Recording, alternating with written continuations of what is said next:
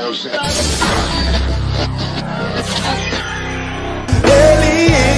minha família em Cristo Jesus. Fala galera do Elim Podcast, tudo bom com vocês?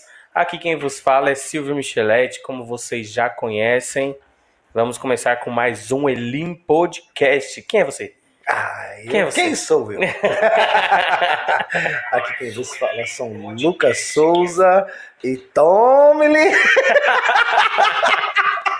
Então ele é um áudio do nada do negócio aí. É pra começar bem. Pra já começar. Ih, Vai lá, Gabi. Fala, gente, tudo bem? Rogério Tavares aqui na área mais uma vez. Um Já mudou prazer. de falar- nome de novo. Não, é Rogério, não é Rogério, não? Não é Antônio. Era Ah, sei Antônio? lá, nem Não sei. Eu, eu pensei em falar Paulo Tavares, mas aí Paulo já é esposo da nossa convidada aqui, então É. deixa Rogério Tavares mesmo. Uma boa noite pra vocês, tudo bem? Com vocês? Hoje estamos aqui para mais um Elim Podcast. Olha aí um Elim Podcast muito especial. Está aqui do meu lado. Tenho a honra de estar sentindo um perfume muito agradável de uma pessoa linda, maravilhosa, mas que eu vou deixar que ela se apresente para vocês, tá bom? Oi, pessoal, tudo bem? Fico que nervoso aqui. Eu uma apresento conversa. pra vocês. Hoje nós temos a. Eu eu ia zoar. Deixa que eu zoar mais tarde. No começo não. Começa, No já começa começo, no meio. no Já começo. começa, começa no É porque meio. eu chamo a minha irmã, gente, de pastora paniquete. Ela falou: você não vai me chamar assim no podcast, mas eu não consigo, gente. Não dá. Este lugar aqui é pra gente zoar com os nossos convidados. Não adianta. Não, mas vamos lá. Sem, sem, sem, sem muita zoeira, estamos aqui com a pastora Lilian. Pastora Lilian Michelete Sandes, esposa do pastor Paulo, que já esteve aqui com a gente também no podcast. E aí, quem vai fazer a perguntinha básica? Não, peraí, eu queria que ela falasse, né? Que ela começou Tá a falar. de- Por favor. Bom, Lilian Santos Pedro Michelete Sandes. Nome Nome pequeno. pequeno. O que mais que você quer saber de mim, querido? Bom, ó, deixa eu falar uma coisa. É engraçado que o Lucas, geralmente, ele começa assim, né? É. Quem é Lilian e não sei o que lá. Aí as pessoas, eu não sei por que diabos. Não, não é dar o bug. As pessoas começam a falar em terceira pessoa. Ah, Lilian, Lilian. Michel. é- Não, é só você falar coisas suas de normal. Quem Quem, é você? Com quem que você trabalha? Se você é casado, se é solteiro, eu sei que não é. Ah, É, se tem filho, o que que faz a vida, o que que você gosta. Coisas tá bom, normais. vamos lá. Lilia, 34 anos. Óbvio. Olha, Ó, Agora eu sou atendente de um laboratório no hospital. olha. E sou casada há 15 anos. Não, 16. Vai Essa aumentar. conta você não pode errar. Você vai arrumar confusão em casa. Você já vai cair em casa apanhando. 16 anos, tenho dois filhos, um de 14 e o outro de 2 anos e 7 meses. Olha que legal. Caramba, pior que é engraçado ver a Lilian falando assim, porque a gente tem a mesma idade. Eu- Você é de que ano? Velha agora. Não, não Nossa, é por isso. chamou de velho. Tá vendo? Ela me chamou de velho. Olha que legal. É muito bom isso aqui. Ô, gente, eu vou embora depois dessa. Eu não vou nem falar de quando eu nasci. Saiu o seu? 7. Voltou? Gente, de que mês de 87? Dia 4 do 4 de 1980. Então você é velha mesmo, viu? Porque eu sou de 87, mas eu sou de dezembro. Então você é velha. nossa, que maldade. Até me sentindo novo. Não, brincadeira. É porque, é Eu porque eu 20 achava, eu achava que a Lili era mais nova que eu. De verdade. Eu achei que você tinha no máximo uns 30. Ai, não sabia que tinha 30, 34, não. Viu? Tá vendo? Mas vamos lá. Alguém vai fazer. Já vai, eu vou começar Pode começar, pode começar, pode começar. Vambora. Ai, Não, porque assim, a Ah. gente já entrevistou o Paulo, o pastor Paulo, seu esposo. Gente, pra quem não sabe, né, a Lília é minha irmã. Conhece Gabriel há quantos anos? Oh, meu Deus. Bastante tempo. O Paulinho tem 14, eu conheço o Gabriel há 15 anos. Nossa, Por e aí. o Lucas. Não, Quantos é, que eu tava é grávida verdade. quando eu conheci o Gabriel. Verdade. 15 anos. Ah, é? A gente já se viu antes. Eu vou É até te falar como a gente se conheceu. Ele tava dentro da van indo viajar com o pessoal do grupo de louvor. Caraca, foi? A minha o porque a Elvis maioria da e o galera Gab- conheceu- Ele, o Elvis e o Douglas. A maioria da galera conheceu vocês nessa viagem, né? É, porque, ó, a primeira viagem que o eu fiz com o. Ministério de Louvor foi pra Brasília. Eu não fiz nenhuma viagem antes. Foi o Elvis Não, e o Douglas que não fez foi essa viagem, viagem. acho Não, que não- foi pra alguma agenda. Ah, algum evento? Ah. Essas coisas assim. Que eu não pude ir com o pessoal da dança. Aí eu conheci eles indo pra lá. Coisa louca. Aí já, já comigo é diferente. A minha primeira memória que eu tenho da Lilian foi da gente fazendo os ensaios pra gravar o CD num estúdio na cidade Olha. Dutra. Aí foi lá na porta do estúdio que eu lembro que você tava, acho que já de seis ou sete meses. Eu falei, não, cadê a barriga? Mano, a barriga da Lilian era muito pequena. Era muito pequenininha. Eu falei, Era "Não- mesmo. nem parecia que tava grávida. E já tava ali de seis, sete meses. É, então, vocês se conhecem há 15 anos e o Lucas conhece a Lília há quanto tempo? Ela vai falar de idade agora? Não, Não, agora vai falar de quanto idade. tempo conhecem? Não, se ela conhece. Você tem mais tempo, né? Sim. Nossa, Sim. Tá bem. Não, peraí, se tô velho, você também tá, fi. Porque eu conheci você primeiro que ela. Então você Não, mas tá eu sou velho. mais novo, tá, gente? Só pra, só pra citar. Não, então, mas por que, que eu tô falando isso? Porque a gente vai fazer muita brincadeira aqui. Porque a gente é. A gente é palhaço. A Lília ela vai fingir que ela é séria um pouquinho, mas daqui a pouco Daqui ela a tá pouco ela não consegue. Ela não e você consegue. vai ver como é que é, do porquê que eu chamo ela de pastora paniquete. Mas enfim. Não, faz pra lá. Não precisa, não precisa mostrar a língua pra cá. Pode mostrar pra lá. Gente, antes de a gente continuar a nossa conversa, eu gostaria aqui de desejar aqui uma boa noite a todos vocês que estão acompanhando a nossa live. Já temos eu 11 ver a pessoas galera. aí, ó. Mandar uma boa noite pra Janice, pra pastora Claudinete. Claudinete, nossa. Ai, meu Deus. Perdoa, pastora Claudinete. Eu vou morrer. Meu Deus. Pra Não, Viviane, Não. pra Odete. Não, pera, é porque eu vi Claudineia e eu vi Odete também aqui. Aí eu juntei as duas. Aí ficou Claudinei. Perdão, pastora. Tá? Vou mandar um abraço aqui pra, pra Odete, pra Claudineia, que ela falou: Eba, só eu que salvei do Gabs, olha as ideias. É, só a Só senhora. Eu orei muito. Meu Deus. Só ela o céu. quê? Se salvou do Gabriel. Nossa, é verdade. Por Tem quê? que fazer um outro. Ela disse que estava com medo. Na verdade, ela tava com medo de nós três fazer as palhaçadas com ela. Ah, Mas aí a gente respeitou a presidenta, né? Tem que, tem que A gente né, conseguiu. A gente nem Tem que gravou na respeitar, semana né, passada, né? Então vai me respeitar. ai, ai. Não, mas. Bom, né? Mas tem mais gente na live, tá? O Júnior Chimens, Chimens também. E a Milena tá se rachando aqui, tá? E lembrar o porquê que nós estamos aqui hoje. Nós estamos dando sequência aqui ao mês especial das mulheres. E hoje temos uma Verdade. mulher de peso aqui do nosso lado. Quando eu falo de peso, é exatamente por conta da relevância. Porque ela é muito slim, muito esbelta, né? Tem nada Por de... isso, chamo de pastora paniquete. Tá vendo? Mas vamos lá. Aí trava todo mundo, né? Não, é que aí você ia falar, eu ia falar do. Aproveitando que a gente deu uma pausa, Boa noite, Maria. já aproveitar e falar, gente, avisa aí, fala aí pra gente como é que tá o áudio, se tá tudo bem, o vídeo, se tá conseguindo enxergar e ouvir direitinho, pra gente ter aqui o nosso feedback. E, antes de mais nada, não se esqueçam aí dos nossos apoiadores. Mentira que ele lembrou. Não, mentira que ele lembrou. Não, gente, eu conectei meu celular na TV sem querer, assim, do nada. E agora que eu percebi que eu fiz isso. Mas tá tudo bem. Depois, depois eu mexo nisso aí. Não sei nem o que isso.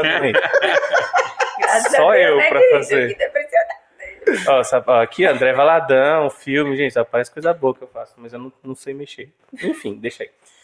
É, não esqueçam dos nossos apoiadores, Associação A Casa do Pai, Ministério Elim Brasil, Comunidade Terapêutica Conquista, entrem lá, Facebook, Instagram, acompanhem aí os posts, as coisas que estão acontecendo. E vamos que vamos. Pastora Lília Micheletti. Vamos começar por um assunto Ai, mais mas tenso? chama de Lília, pelo amor de Deus. Por quê, pastora? Uai. Vamos começar por um assunto mais tenso, depois a gente vai evoluindo aí nos assuntos. Eu quero começar sabendo sobre as cirurgias que você já fez. Nossa, Nossa, mas você já começou Lógico, pesado, É? velho. Não, eu já quero Meu começar Deus do nesse céu. assunto, porque depois a gente já vai evoluir para outros assuntos. Caraca. Porque na sua descrição diz que você já fez uma porrada de cirurgia. E a gente quer entender o que, o que aconteceu, por que você fez tanta coisa assim. Não é cirurgia plástica não, tá, gente? Chama ela de... Eu ia falar isso agora. Porque chama ela de pastora paniquete, vai que o pessoal acha que ela botou silicone, esticou a cara. Não, gente, não é isso. Calma, vamos lá. Ai, eu queria, né? Mas não. Bom, Lilian, só tenta falar um pouquinho mais perto aqui. Tá, assim. Tá, isso. Vamos Aí, lá. aí. Nossa, querido. A primeira prática que eu ia fazer era no nariz.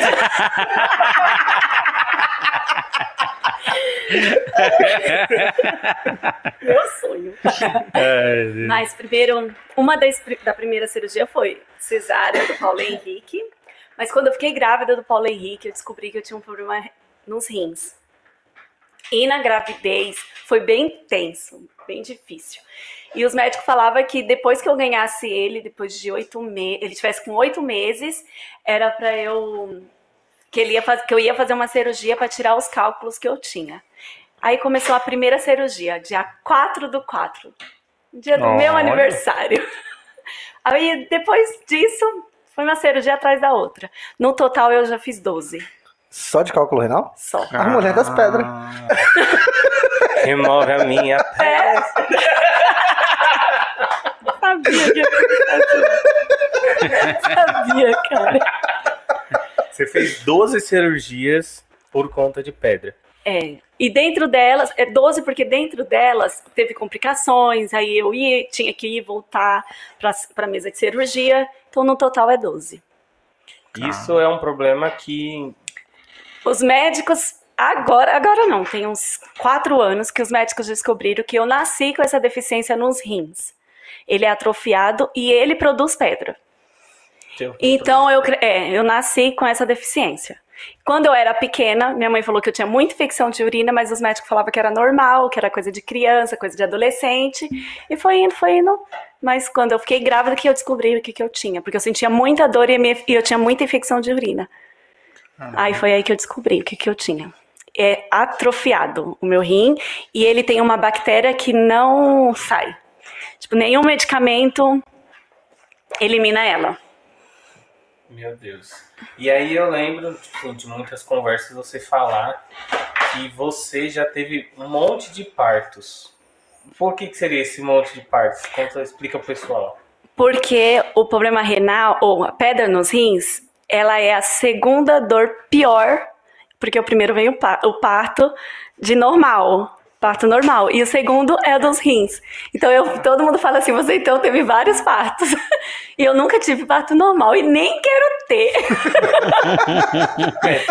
Não, pera Ela aí. já ó, sentiu a dor de um parto é, normal Ela, ela já 300 deixa, na realidade, ela deixou até uma outra questão aí. Paulão, se prepara porque ela quer mais filho. Querida, eu sou lacrada! fez- Ah, mas você viu o que ela, mas você, você- viu o que ela falou? nem quero ter, E né? nem- parto normal. Normal, ou seja, uma cesárea poderia entrar aí Também. no par, ela- Querido, do segundo eu já, ó.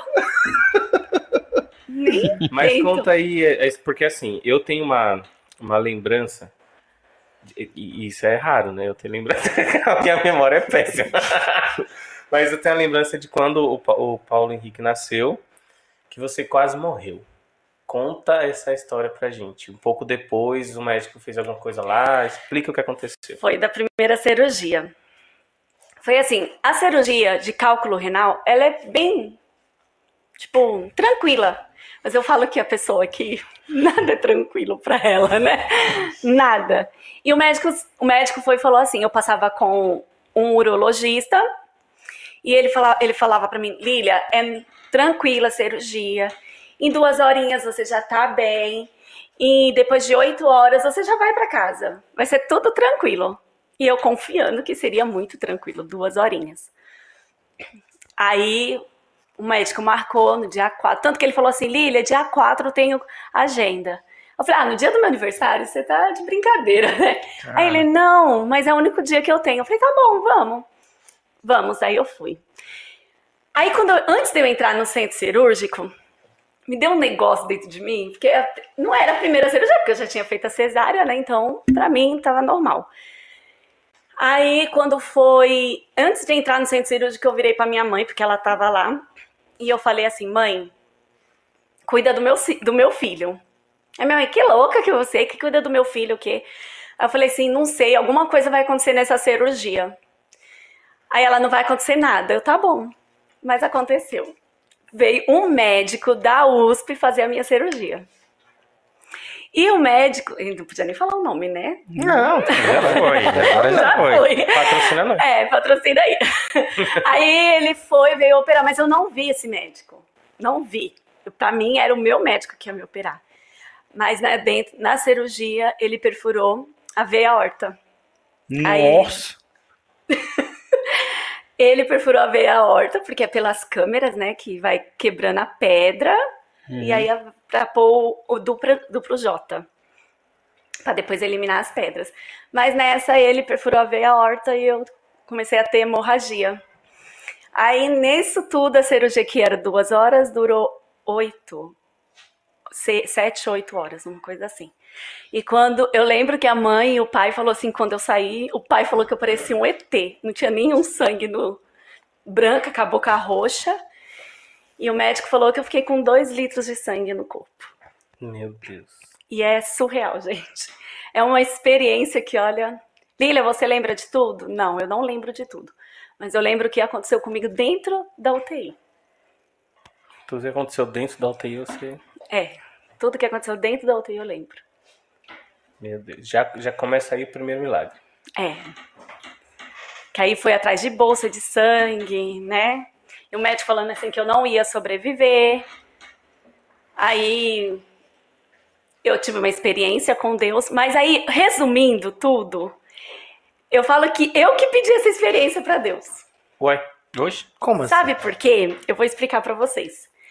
Uma vez numa pregação, uma certa pessoa, no, grupo, no evento de jovens, e quem estava nesse evento vai lembrar no que eu tô falando, foi falou assim que para ele era muito difícil ele estar pregando. E aí ele falou assim, porque eu não tenho experiência para falar que ah, eu, eu era do mundo, saí das drogas, saí da bebida e vim para a igreja e Deus me, me restaurou, Deus me libertou, porque ele nasceu no berço evangélico. E eu fui e falei assim, nossa, então eu nunca vou conseguir pregar, porque eu também não tenho nenhuma experiência com Deus. Aí eu falei assim, Senhor, por que você não me dá uma experiência aí? a louca, a experiência com simples, por favor. Aí. né, sabe assim? Eu falei assim, eu também não tenho experiência nenhuma pra falar. Bobinha ela, não? Inocente. Sabe assim? Sabe de nada, Oh, meu inocente. Deus. Nossa, se Quantos você anos não você tinha? Quantos anos você é melhor tinha? eu não falar. Você tem uns 15? Aí, ah, queria eu ter 15 anos quando isso aconteceu. Aí eu fui e falei assim, gente, como fui besta em falar, em pedir isso pra Deus. Porque quando eu tava lá no centro cirúrgico, que eu tive experiência com Deus, eu vi o Senhor falando, sabe assim? Você pediu uma experiência. Olha aí a experiência que eu estou te dando. Estou te Ah. dando a vida. É forte o negócio, hein? Meu Deus do céu. E é engraçado isso daí, porque, tipo assim, eu tenho você como essa referência de, de provações, né? Eu lembro que da última vez agora, além de tudo isso, ela ficou internada um tempo, pegou Covid dentro do hospital, e nós do lado de fora, meu Deus do céu, orando pela Lina, intercedendo.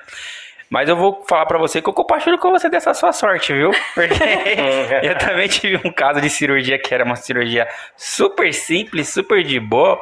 O pós-cirúrgico era tranquilinho, tranquilinho. E eu, com dois meses de pós-cirurgia, não conseguia nem sentar sozinho, velho. É, é bem complicado. Verdade. Não Eu- existe Vocês viram como eu sou ruim de memória? Ele tá falando e eu tô aqui tentando buscar na memória a situação.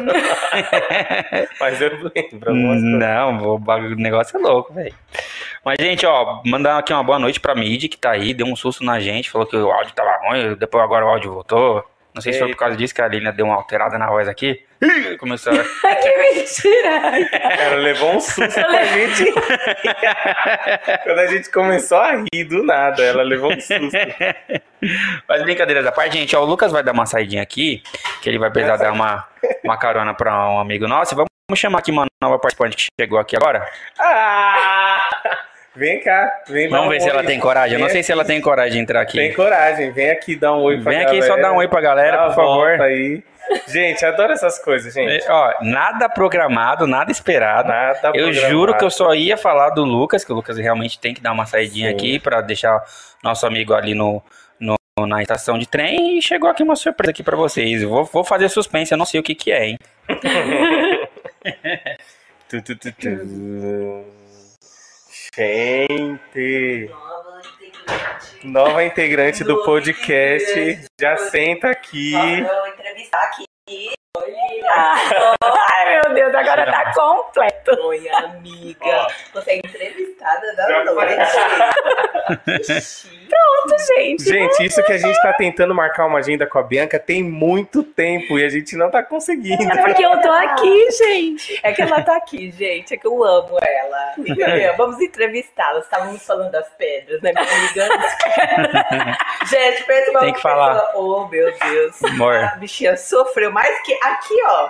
Sei quem Sabe que- É eu no parto normal e ela nas pedras. É meu Ô, filho. amor, você tem que falar assim, Ah, tá? é, eu que É, Olha pra cá, ó. Perto Pra cá, ó. Tá bom, Tá vendo a sua voz aqui? Escuta essa voz. Fala, fala comigo. Gabriel.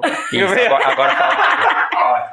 Gente, não vai sair nada aqui hoje. Então, daqui aí. Pra gente conseguir ouvir. Eu não vou, eu ia fazer umas perguntas pra Bianca, mas eu não vou fazer pergunta pra ela porque a gente tem que reservar essas perguntas pra quando você for vir. Isso Exatamente. mesmo, que eu serei entrevistada. Mas eu quero aproveitar este momento que estão as duas e eu quero entrar em um assunto muito polêmico. Vixe, Que a gente adora polêmica. né? Não, tô brincando, não é tão polêmico. Mas eu queria falar sobre uma época muito interessante da nossa, da nossa igreja, das nossas vidas, que foi a época em que a pastora Lília era líder de dança. Oh, meu Deus. A gente não tem como não falar disso, porque a pastora Lília é um referencial de, de líder de dança. E eu queria que você falasse um pouco de como foi essa experiência. Ai, eu lembro. Eu não posso chorar, né? melhor época das nossas vidas. Foi, gente. Foi. Foi, a- foi uma época assim que eu cresci em tudo. Como pessoa, na parte espiritual, tudo eu cresci. Como aprender a amar as pessoas. Acho que foi na dança que eu aprendi tudo isso.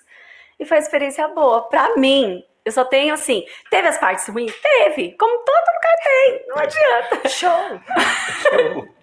Mas, pra mim, assim, hoje eu lembro, mas sabe assim, com alegria? Com muita alegria. Foi a melhor coisa que aconteceu pra mim. Foi ficar esse período com um grupo de dança. Ministerial, Sim. local.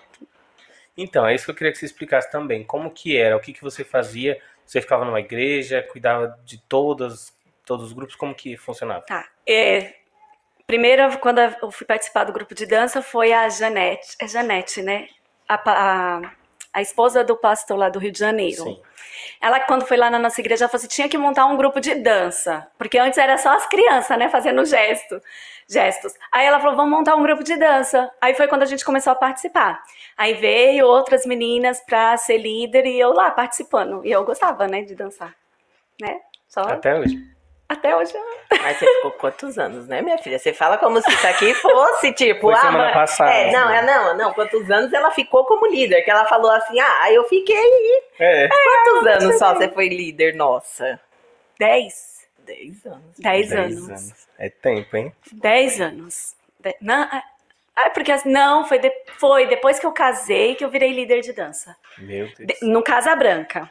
Aí primeiro começou com cinco meninas, aí depois dez.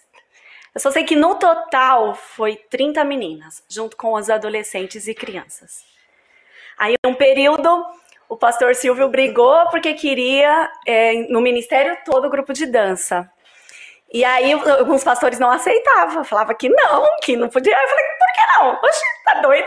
Na minha igreja tem. Gente, a, a- a Milena tá aí, a Milena vai rir, porque quando ela começou a falar comigo, ela falou assim, Lília, você é louca.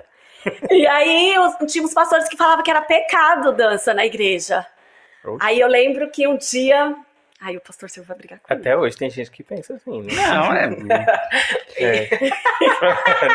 não, E o pastor Silvio vai brigar comigo. É, ele vai brigar continuar a comigo. fofoca. Tinha um, tinha um pastor que eu dei, que eu peguei que tanta dele, porque ele falou assim: é pecado dançar, porque as, pessoas, as, as meninas estão lá mostrando o corpo, que não sei o quê. Eu falei assim, ó, querido, elas têm mais vida espiritual do que você. Se Nossa. duvidar.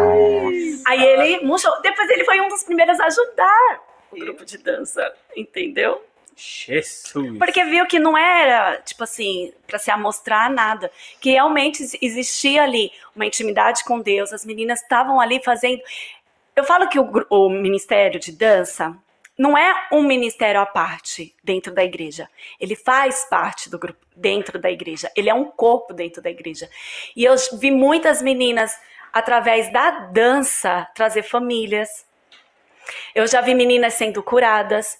E outra, eu já vi pessoas sendo ministradas de uma forma tão linda através da dança, que aí eu olho e vejo assim que por que demorou tanto para ter, nas- não só no Ministério Elim, como nas outras igrejas também, um ministério de dança. Entendeu? Aí foi quando começou nas outras igrejas. Eu lembro que depois do Casa Branca foi o Jacira. Aí depois do Jacira Socorro, aí foi indo. Fala É, uma coisinha Reis. sobre isso daí, de uma pessoa que veio de fora, tá? Que eu lembro dessa época que eu cheguei na Elin, que eu vi o Ministério de Dança, foi uma coisa que eu achei assim muito, muito diferente. Por quê? Lá da Bleia, que é da onde eu vim, também tava começando a ter uns negocinhos assim, mas meu, era aquele negócio que assim, Era as meninas se vestiam com uma cortina ou um pedaço de lona. Porque, meu, era muito feio aquelas roupas. Meu Deus do céu, aquelas becas. Mas feio demais. E, e as danças era tudo igual. Era tipo, abre o braço, olha pra cima, olha pra baixo, abre o braço.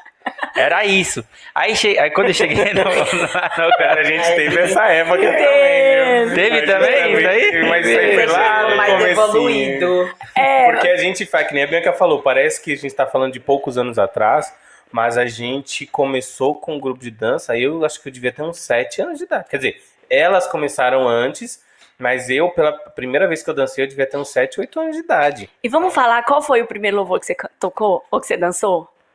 Eu vou falar. Gente, Fala. o Silvinho, ele era o pam, pam, pam. Todo mundo queria Queria fazer dançar dupla. com ele. A dupla seria com ele, É. tá?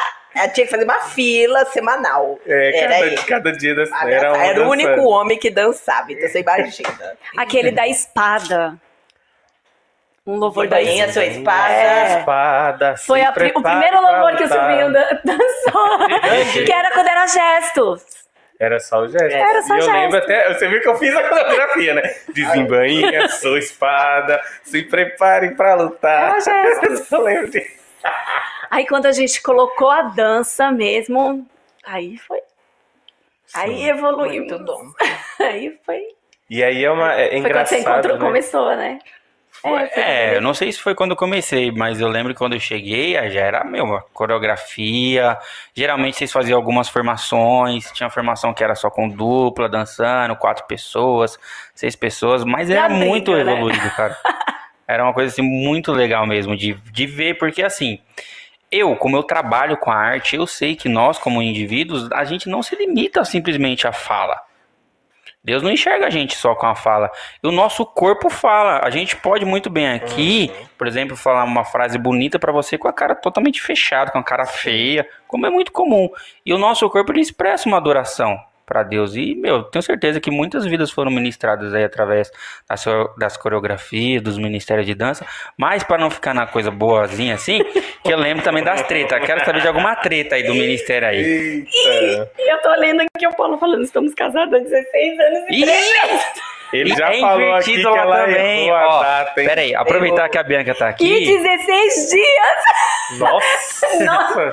Gente, é porque eu vou explicar. Não. Vamos lá, eu vou explicar. O Paulo é, É a que- mulher da relação. Isso que eu ia falar.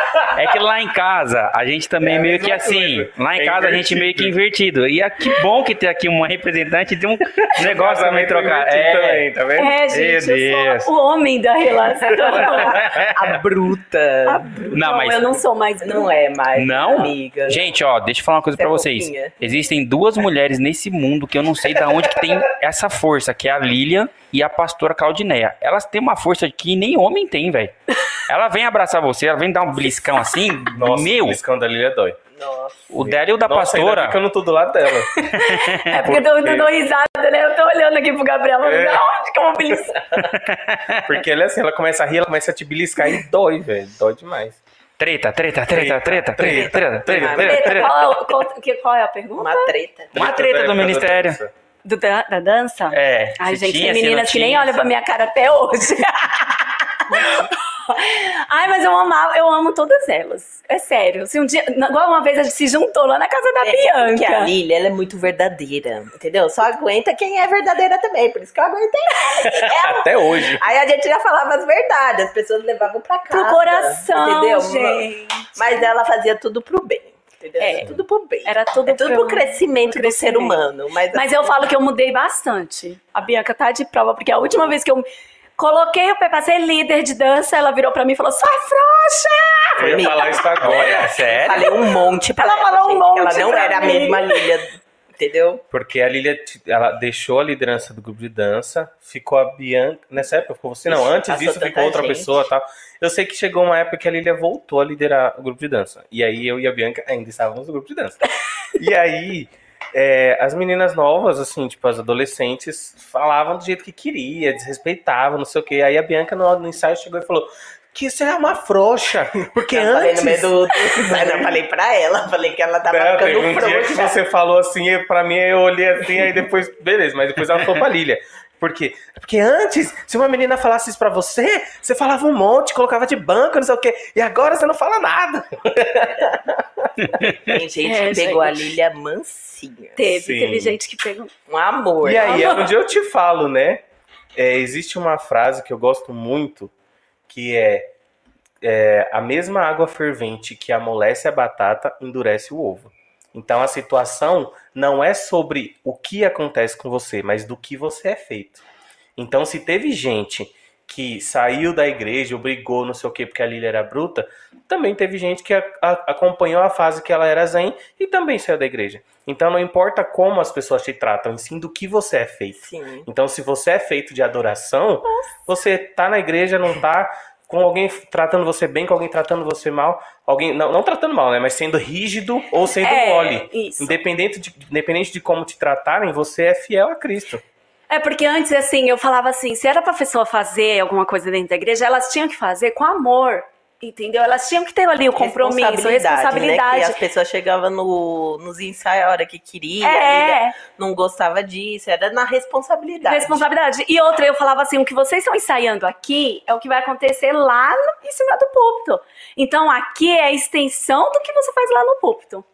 E algumas não gostavam, queriam comer na hora do ensaio, queriam fofocar na hora do ensaio. Opa, peraí. Aí uma vez, até hoje, todo mundo lembra é que eu coloquei copo descartável na boca das meninas na hora do ensaio. Oxi. Isso foi incrível. Oxi, É, que eu isso? falei assim, É é ninguém que vai aqui é uma falar. xícara, mas a- a- o pessoal tinha que ficar assim, pra quem tá vendo, era assim, Deus que colocar o copo assim, ó. Não tem como, é que Você tem que segurar no dente o copo descartável É. e ficar ah, ensaiando, Ensaiando. pra não falar. Porque naquele dia. Porque o pessoal Era- falava demais e não queria parar de falar. Eu lembro até hoje que aquele dia era um ensaio pra pré-convenção ou pra convenção. E as meninas não paravam de conversar, elas não paravam de falar. E eu já tava começando a ficar irritada e elas riam. E tudo era piada. E era tudo era né? piada, entendeu? Era uma coisa muito. Tipo, hoje a gente, É, a gente tudo- fala, era engraçado. Sim. Aí eu tava tão irritada que eu falei assim: agora vamos colocar um. Eu vou colocar um copo na boca de vocês, ninguém vai falar. Todo mundo vai ensaiar com um copo. E, de- E todos ensaiaram com copo. Segurando um copo. E aí eu lembro que isso aí virou. ah, Teve até reunião. É, teve reunião. Não, porque é um absurdo. Que não sei do quê. Aí, anos depois, eu nem sei se eu já falei isso pra vocês. Ah. Mas anos depois eu conheci uma amiga na faculdade, que ela era de uma igreja super grande, conceituada e renomada. E eles têm um grupo de dança também muito conhecido. E esse grupo de dança, eles falaram que assim, que na hora em que eles estavam ensaiando, se você errasse um passo, não era nem por falta de disciplina. Se você errasse um passo, você tinha que fazer ponta, porque elas tinham aula de balé, Ai, meu e Deus. você ficava na ponta até a líder mandar você sair da ponta. Então o copo não era nada. Não, pra você ver copo como era. Não foi nada. Você que reclamou é um copo do meu boca copo. pra parar de falar. Do que é um Não é o que copo? é um copo do que ficar na ponta do pé. Pura, gente. Gente, O Gabriel tá aí. Não, eu tô assustado porque. Ah, Gabriel! Não, pelo amor de Deus. Não, mas é verdade. Não, mas eu falo assim porque, tipo assim, da onde eu venho é, dif- é diferente, cara. Músico, músico, geralmente é acanhado, é tímido ou exibido, né? E a galera da dança já é aquela galera descolada. É aquela galera que fala muito, que zoa muito. Então eu entendo o lado de você, mas que é engraçado você imaginar que tá um monte de gente com o copo na boca.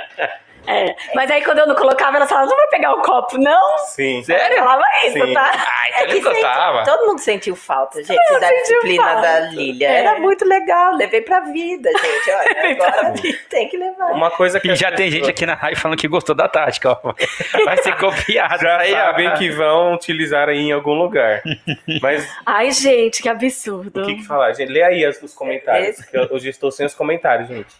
Essa técnica eu não conhecia, a pastora dela, a pastora Neia, meu Deus, copo descartável na boca das meninas. é, mas o pastor Silvio fez reunião depois. Mas foi bom. Foi bom. Eu estou indo. Mas eu tenho amigas até Desde hoje, que minha gente. filha Já está ali olhando para É. mim porque ela quer ir para casa. Quer ir pra casa. Ah, tá bom? Ó, gente, a cheiro. Bianca, ela vai.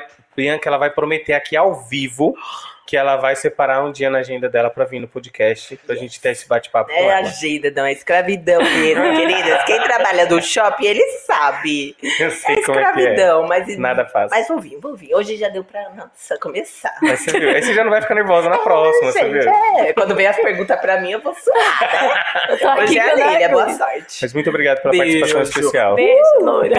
Beijo. Mas o, o que, eu, o que a gente ia- que eu ia comentar é a respeito do que nós fazemos na igreja. Porque às vezes o pessoal fala, nossa, mas por que, que é rígido, né? Vamos supor que alguém vai assistir o vídeo aí depois, porque vai ficar gravado, e vai falar, nossa, mas por que, que na igreja é assim, rígido? Mas, gente, não se trata apenas de você ir lá e dançar, ou de você ir tocar, ou ir cantar. A gente, quando a gente pega uma liderança, a gente pensa na vida toda da pessoa. Quem a pessoa é dentro da igreja, quem ela é fora, com quem ela anda, o que ela faz, porque tu, tudo envolve. Porque se você não tá bem na sua vida pessoal, você não vai conseguir entregar uma adoração para Deus. Você não vai, por exemplo, uma dança. Se no- na sua semana toda você faz um monte de coisa errada, você é, tá em depressão, você, sei lá, passa por um monte de situações, como que você vai lá expressar uma adoração a Deus? Seja na música, seja na dança. Então é por isso que às vezes a gente tem uma liderança um pouco mais incisiva para poder tratar aí a vida do pessoal. E aí você passou por várias situações, ficou como líder geral, né? É, que aí foi punk. Porque eu não conhecia todas as meninas, né? No Casa Branca eu tinha intimidade com elas. Uhum. Então era, tipo, de leve, mais ou menos. Mas, gente, eu vou falar, eu tenho amizade com algumas pessoas ainda, tá? Pelo amor de Deus. Até hoje eu tenho amizade com algumas delas. Que eu amo de paixão, assim. Mas assim, Mas- gente, Para as outras meninas, assim, quando foi ministerial, era mais pesado, né? Porque a gente só se via em eventos específicos, né? Porque, ah, vai ter a convenção, era sempre convenção, né?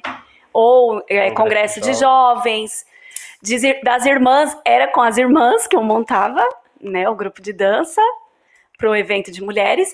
Ai, Cara, lembrei da Vasti fazendo a Não coreografia, velho. é, a Vasti, assim. Caraca, Nossa, mano. Gente, todo mundo falou, Lília, você colocar essas mulheres pra dançar, eu quero ver. Gente, juro pra vocês, foi a melhor experiência da vida. Tipo, nos ensaios, elas queriam porque queriam dançar, e no dia do. Não, a gente não vai conseguir. Vai sim, vai conseguir sim. E foi lindo. E aí é onde a gente pergunta, né? É, ah, por que, que a gente fala que a pessoa deixou um legado? Por que, que a gente fala que a pessoa deixou história? É porque, meu, ela trabalhou desde com as crianças, com os adolescentes, com os jovens e com as mulheres, com as senhoras, assim, senhoras entre aspas, mas as mulheres mais velhas. Então ela trabalhou com todas as idades, ela fez, então é por isso que a gente fala que deixou um legado aí no Ministério de Dança. né? Ah, é, ó, pelo menos um legal. Ai, E ai. aí, só para finalizar esse assunto de dança, nessa fase de liderança do grupo de dança, o que você faria diferente? O que eu faria diferente hoje? Ai, eu não sou frouxa, eu sou frouxa agora, né? Mas eu acho que hoje eu ia mostrar pras meninas É, continua aí, peraí, já volto, tá? Eu ia. Carlos vai dar uma saidinha que ele né, desfocou. É, hoje eu ia mostrar para as meninas que adoração, servir a Deus é a melhor coisa. E se você faz de coração e que a extensão lá fora, igual o Silvinho estava falando, para dentro da igreja é muito grande. Então você tem que ser exemplo lá fora e dentro. Então eu falo que se hoje fosse líder, eu ia mostrar para elas que adorar na dança é tão simples, é tão fácil que nunca sairia dali. e se estender assim, ali, não tô falando da- do grupo, entendeu? Ia se estender lá pra fora, levar lá pra fora a dança. Porque eu todo mundo fala, mas por que você parou de dançar? É porque o meu corpo não aguenta mais. Depois de tanta cirurgia, não aguenta mais. Mas eu, quando eu vejo assim, eu vou numa igreja, a primeira coisa que eu olho é a dança. tipo assim, aqui na igreja, tipo, lá no Casa Branca, eu, se é um louvor que eu conheço, eu tô lá no fundo, na recepção, dançando. Então eu amo dança, amo. É, é, é legal ela falar essa questão da dança, né? Até Ai, meu Deus. Eu tenho uma, eu tenho uma recordação, né? Que eu lembro uma época que eu quis fazer graça. Você quis entrar pro grupo de dança? Você não lembra disso? Você não lembra? Ai, eu pensei que você ia falar da outra graça que você tentou fazer.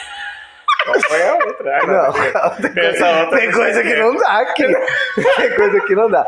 Mas eu me recordo muito dessa questão do legado quando vocês falam, quando é, a Lilian ela passou por uma cirurgia, a gente teve que fazer. E vocês fizeram uma apresentação específica para ela na igreja. Sim.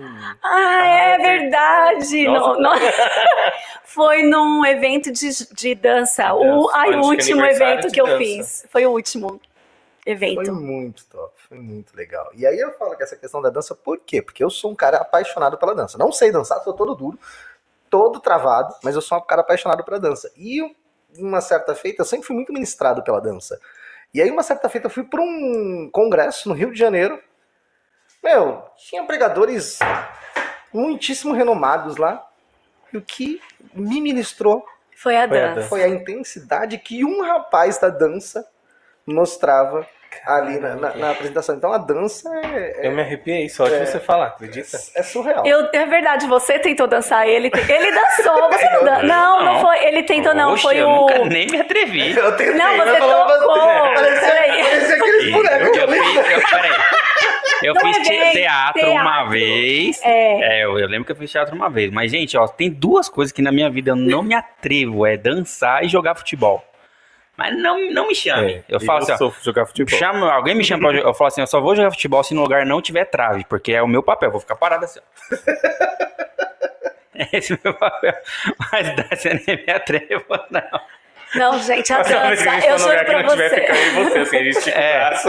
e já era, vai, vir- vai virar trave. Não, não- Ai, gente, a dança é tu, eu falar em dança pra mim, eu acho que foi uma dessas que eu mais amei, dançar. E o a última, não, a última vez que eu dancei foi no aniversário do Casa Branca, que eu tinha acabado de ganhar o Carlos Miguel. 2020? 20. 2020. É, 20. Carlos nasceu em agosto, ou em julho, e no aniversário. Não, 2019. O Carlos não tinha nascido em agosto, em dezembro foi o aniversário do Casa Branca. Tinha acabado de ganhar bebê, não tinha grupo de dança. E aí eu juntei, eu olhei para algumas meninas e falei, bora dançar? Aí as meninas não querem, ele eu falei, bora ensaiar. Você acabou de ter um bebê. Eu falei, bora, vamos montar o grupo de dança. Gente, quis. E eu passei mal a dança toda. E todo mundo falou que eu não parecia que eu tava passando mal. Ah, Quem conhece bem sabia que eu tava É. passando mal, mas o pessoal da igreja não percebia Não que eu tava percebeu. Eu tava morrendo, gente. Morrendo. Mas não é por causa do corpo, não. Eu tava passando mal mesmo. E ela, ela passou tão mal que aconteceu uma coisa que pouca gente percebeu. É, você ver como a coisa tava assim, ó, o poder espírito tava aquela coisa que na hora ela olhou pra trás, eu tava cantando, e ela, as meninas da- da dança assim na frente, ela tava na frente com as meninas. Aí ela olhou pra trás e falou: Me dá água que eu tô passando mal. Aí eu peguei, abri a garrafinha assim, entreguei na mão dela, a música começou. No que a música começou, ela rodou com a garrafinha e aí ela fez um círculo de água assim no chão. Porque na hora que ela rodou, a água foi junto. E eu falei, eu pensei, por que, que ela não dança? Não bebeu água, depois dançou. E, cara, muita gente não percebeu. E acharam isso que era da dança. foi, acharam que era da dança que fazia parte, a água da unção do Espírito Santo ali. Eu adorei. Mas não era. Foi a última vez que eu dancei. Foi, nesse, foi no aniversário da- do Casa Branca. Ai, ai, né? Que Você, você ia falar, conta mais sobre você dançando, brincando? Não, eu só ia complementar um pouquinho falando disso de dança, que é exatamente passar a minha visão sobre isso. Eu vejo na dança uma adoração é, plena, porque ela é feita de corpo inteiro. Né? E lá no céu a gente sabe que o único ministério que vai continuar é o da adoração. E as pessoas às vezes tendem a confundir isso com cantar. E não é. Não é. Você não vai chegar lá no céu. Eu não vou chegar lá com sax. Não vai ter sax lá. Infelizmente, isso daí vai ser resetado, irmãozinho. Aqui na Terra é uma coisa, lá no céu é outra, né? E lá vai ser palavras, vai ser gestos. E a dança é, tá incluso nisso daí. Uma coisa Inclusive. que, meu, vai perpetuar pra eternidade. Inclusive, eu vou deixar aqui. Eu quero deixar duas coisas pra quem tá assistindo. Uma, eu vou até segurar o assunto porque eu esqueço. Gente, eu sou louco. É, eu seguro mesmo o assunto pra não esquecer, é verdade. Segura o gente. anjo. Depois eu explico pra vocês o que, que acontece. Cada Depois dia eu- eu me surpreendo, velho. Fala que senão você vai esquecer. É, ele vai esquecer. Uma das coisas é que assim, ela tava falando de levar para fora. Quando a gente dança, a gente adora dentro da igreja e leva para fora. E a gente sonhava muito em fazer faculdade de dança mesmo. E de dança na Elinha, isso era muito nosso sonho naquela época. E aí muita gente abandonou o barco e desistiu do sonho e tudo mais. E aí eu quero deixar esse desafio para você que é dançarina, ou você que é dançarino. Continue com seu sonho, não desista, é, faça faculdade, seja realmente professor, monte aí grupos e grupos, assim como a, como a gente já fez muito. E, e eu, eu quero ver alguém falar: não, eu me formei, eu fiz o curso, hoje sou professor na, na, na Igreja Elinha, a gente tem a escola. Gente, meu sonho ainda Ai, é acontecer eu algo tô assim. muito velha pra isso. E uma outra coisa, outro desafio é que para você estudar a respeito de pericorese. De que Vocês já ouviram falar sobre pericorese? Eu não vou falar muito aqui porque ah, vai tomar muito tempo, mas a pericorese, a sua síntese, é a dança que é feita entre o Pai, o Filho e o Espírito Santo. Porque a pericorese é justamente porque o Pai, o Filho e o Espírito Santo, ele está sempre em movimento. E esse movimento do, do- da trindade é o que nos abençoa o tempo todo, o que nos move, o que faz as coisas acontecerem. Então, aquele que fala que a dança é pecado, vai estudar o que é pericorese. Geralmente, esse tipo de comentário de pecado, ou de não, Deus não recebe, aí sabe essas coisas? É de leigo, é de pessoa que, querendo ou não, tem algum trauma, ou não tem uma instrução, gente. Porque aqui na Terra a gente é tão falho, e isso aqui vai passar assim, ó. Você pode viver 120 anos, irmão, é isso aqui, ó. Você pode nascer hoje, morrer amanhã. A nossa vida é um sopro, é tão pouco, a gente não sabe das coisas, a gente acha, né? A gente se julga como se a gente fosse tipo filtro de Deus. Ó, isso aqui Deus gosta, isso aqui Deus rejeita, ó, isso aqui Deus. E não é, meu amigo. Ah, Na Bíblia está escrito que um coração contrito, arrependido, quebrantado, Deus não rejeita. E você pode ter a maior oratória do mundo, uma pregação e viajar, blá blá blá blá. blá. Se isso não estiver ligado diretamente com Deus, cara, não serve de E nada. outra coisa, nos ensaios da dança nunca era um ensaio. Isso é verdade.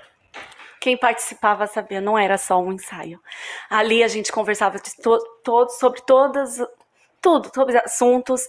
E ali a gente pregava, ali meninas era restaurada, ali meninas que antes de ir para o ensaio, que tentavam, tentaram sobre a sua vida, ali mudou totalmente a vida delas, entendeu? Muitas meninas eram que não falavam em línguas começou a falar, então eu falo que o, que o, o grupo Ministério de Dança, eles nunca, a gente nunca teve um ensaio assim que Deus não usava, Deus não falava e estendia para culto, os cultos. Então hoje eu falo para as meninas da dança, quem dança na sua igreja começa a fazer do seu ensaio um culto, que aí você vai ver que na hora do culto não vai ter para ninguém. Eita. Mas eu, eu não sei se já foi feita essa pergunta, apesar que eu estava acompanhando e não, e particularmente não foi feito, mas como foi nesse período que você teve o Paulinho na primeira vez, você ficar afastada do período da dança? Ah, não fiquei não. Não, um- pedaço você ficou, não tem jeito. Não, eu ia pros ensaios. Sempre, sem. Passou, ó, o Paulo Henrique, eu falo que foi um. Eu ganhei o Paulo Henrique, fiquei uma semana em casa, mas eu ganhei o Paulo Henrique no sábado. No domingo eu tava ainda no hospital, segunda eu saí do hospital, passou a semana, no outro domingo eu tava na igreja, no ensaio. E minha mãe brigando comigo, porque eu tinha cesárea. Tive cesárea. E eu tava no ensaio. E o Paulo Henrique lá, bebezinho, comigo. Inclusive, o Paulo Henrique viajou pela primeira vez com um mês, né? Não, dois. Com dois meses. Pra Brasília, porque eu queria, porque queria ir pra Brasília Teve a vez, pessoal. aquela viagem que a gente fez pra Brasília. A Lília tinha acabado de ganhar o Paulo Henrique com dois meses e ela foi. Foi de ônibus pra 18 Brasília. horas de viagem no ônibus com o Paulo Henrique. O Paulo Henrique não passou mal, a mãe passou, mas bora lá. Pra ele foi festa. é, dormiu a viagem toda, passou no colo de todo mundo no É ônibus. Falando em Brasília, cara, a gente tem que fazer um especial só dessa viagem. velho, Porque, Ai, é, cara, eu não foi- sei de vocês. Eu não... Você tava também? Não, Não, não. tava. Nessa Mas, não meu, foi. cara, essa viagem mudou a vida de muita gente, cara. Sim. Muita gente, mas muita, É, muita, verdade. muito. Foi- Começando por mim. É louco, cara. E eu dancei, na- o Paulo falando aqui, ela dançou na rua com o bebê lá no carrinho. Verdade. Tem- temos fotos disso. É, gente, é assim, eu não larguei a dança. Eu não dançava, né? Mas no ensaio eu tava lá. A Lília, mas não tinha outras meninas? Tinha, mas eu queria estar Coloca- lá. Colocando o copo descartável na boca. Não, ai, ele... Aí eu Não, tava ouvindo, que não, não? nessa época não. Nessa época eu não tinha ainda. O descartável foi depois. Mas eu nunca deixei. Cara, essa viagem foi histórica. Eu lembro da gente fazendo evangelismo. Mano, pensa no batalhão. Tinha no mínimo no, ali, ou andando com a gente, fazendo evangelismo, no mínimo, chutando assim muito baixo, umas 40, 50 pessoas. Que Chutando tinha. baixo, mas porque acho que no ônibus já tinha 50. É, a Pois gente é. já viajou de São Paulo para Brasília com 50, 50 pessoas. pessoas. E aí juntou com os jovens, o pessoal de lá de Brasília. Foi de lá, aí tinha dança, aí tinha música. Nossa, cara, essa viagem Foi foi. sensacional. Foi, foi incrível. Então eu nunca deixei a dança. Deixei do Paulinho, do Paulinho, nem do Carlos, né? Porque o Carlos tinha acabado de nascer, eu fui me inven- inventar de dançar também. É. E agora, só pra gente dar uma evoluída no assunto. É, porque parece que a cinco, Lília cinco só dança. Porém, evoluindo o assunto, mas voltando no tempo. Quando a gente teve aqui o nosso bate-papo com o Paulo, ele falou a respeito de uma fé que uma mulher teve, que olhou pra ele e falou: Eu vou casar com esse homem. que história é essa? fé do qual tenho eu. Que você vai arrumar uma mulher e vai virar Não, pra ela simplesmente amar uma mulher. Ah. Eu vou chegar numa pessoa e vai falar, eu vou, vou casar falar, sabe a ela. sua música? Faça do seu quarto o meu quarto. Pegou a referência? Peguei, Enfim, continua. ó, Gabriel. sarrafo Eu tá alto, boiando, aqui, né, velho? boiando, O sarrafo tá alto, hein? É só você O pensar quem é que tá canta alto, essa hein? música. O sarrafo tá É, alto, hein, cara? pesquisa aí quem canta essa Eu tenho, música. eu tenho essa É de fé. paniquete pra cima. Eu tenho essa fé. Eu aprendi com a minha irmã quando eu era criança. O sarrafo essa tá fé. alto, velho. Mas conta essa história pra gente. Como foi? Aí, ó, tá lendo os comentários. É, vamos lá. Foi assim, ó. O pai, ele foi. O pai, gente, meu. Pra quem não sabe, né? Porque tem muita gente do ministério que não sabe que eu sou filha do pastor Silvio, É. da pastora Neia. Uma irmã uma vez perguntou: Você é filha do pastor Silvio? Eu sou filha do pastor Silvio. E da pastora Neia. O pai já tava lá no, no Casa Branca e ele falava assim: Ah, vocês têm que ir, porque a gente não queria desgrudar do Parque Brasil. Queria ficar no Parque Brasil. E ele, não, vocês têm que ir no Casa Branca, não sei o quê. E chegou lá um monte de, de rapazes, aí eu falei assim, hum. não, gente, mentira, não falei não. Eu era nova demais pra isso. Aí eu fui no culto.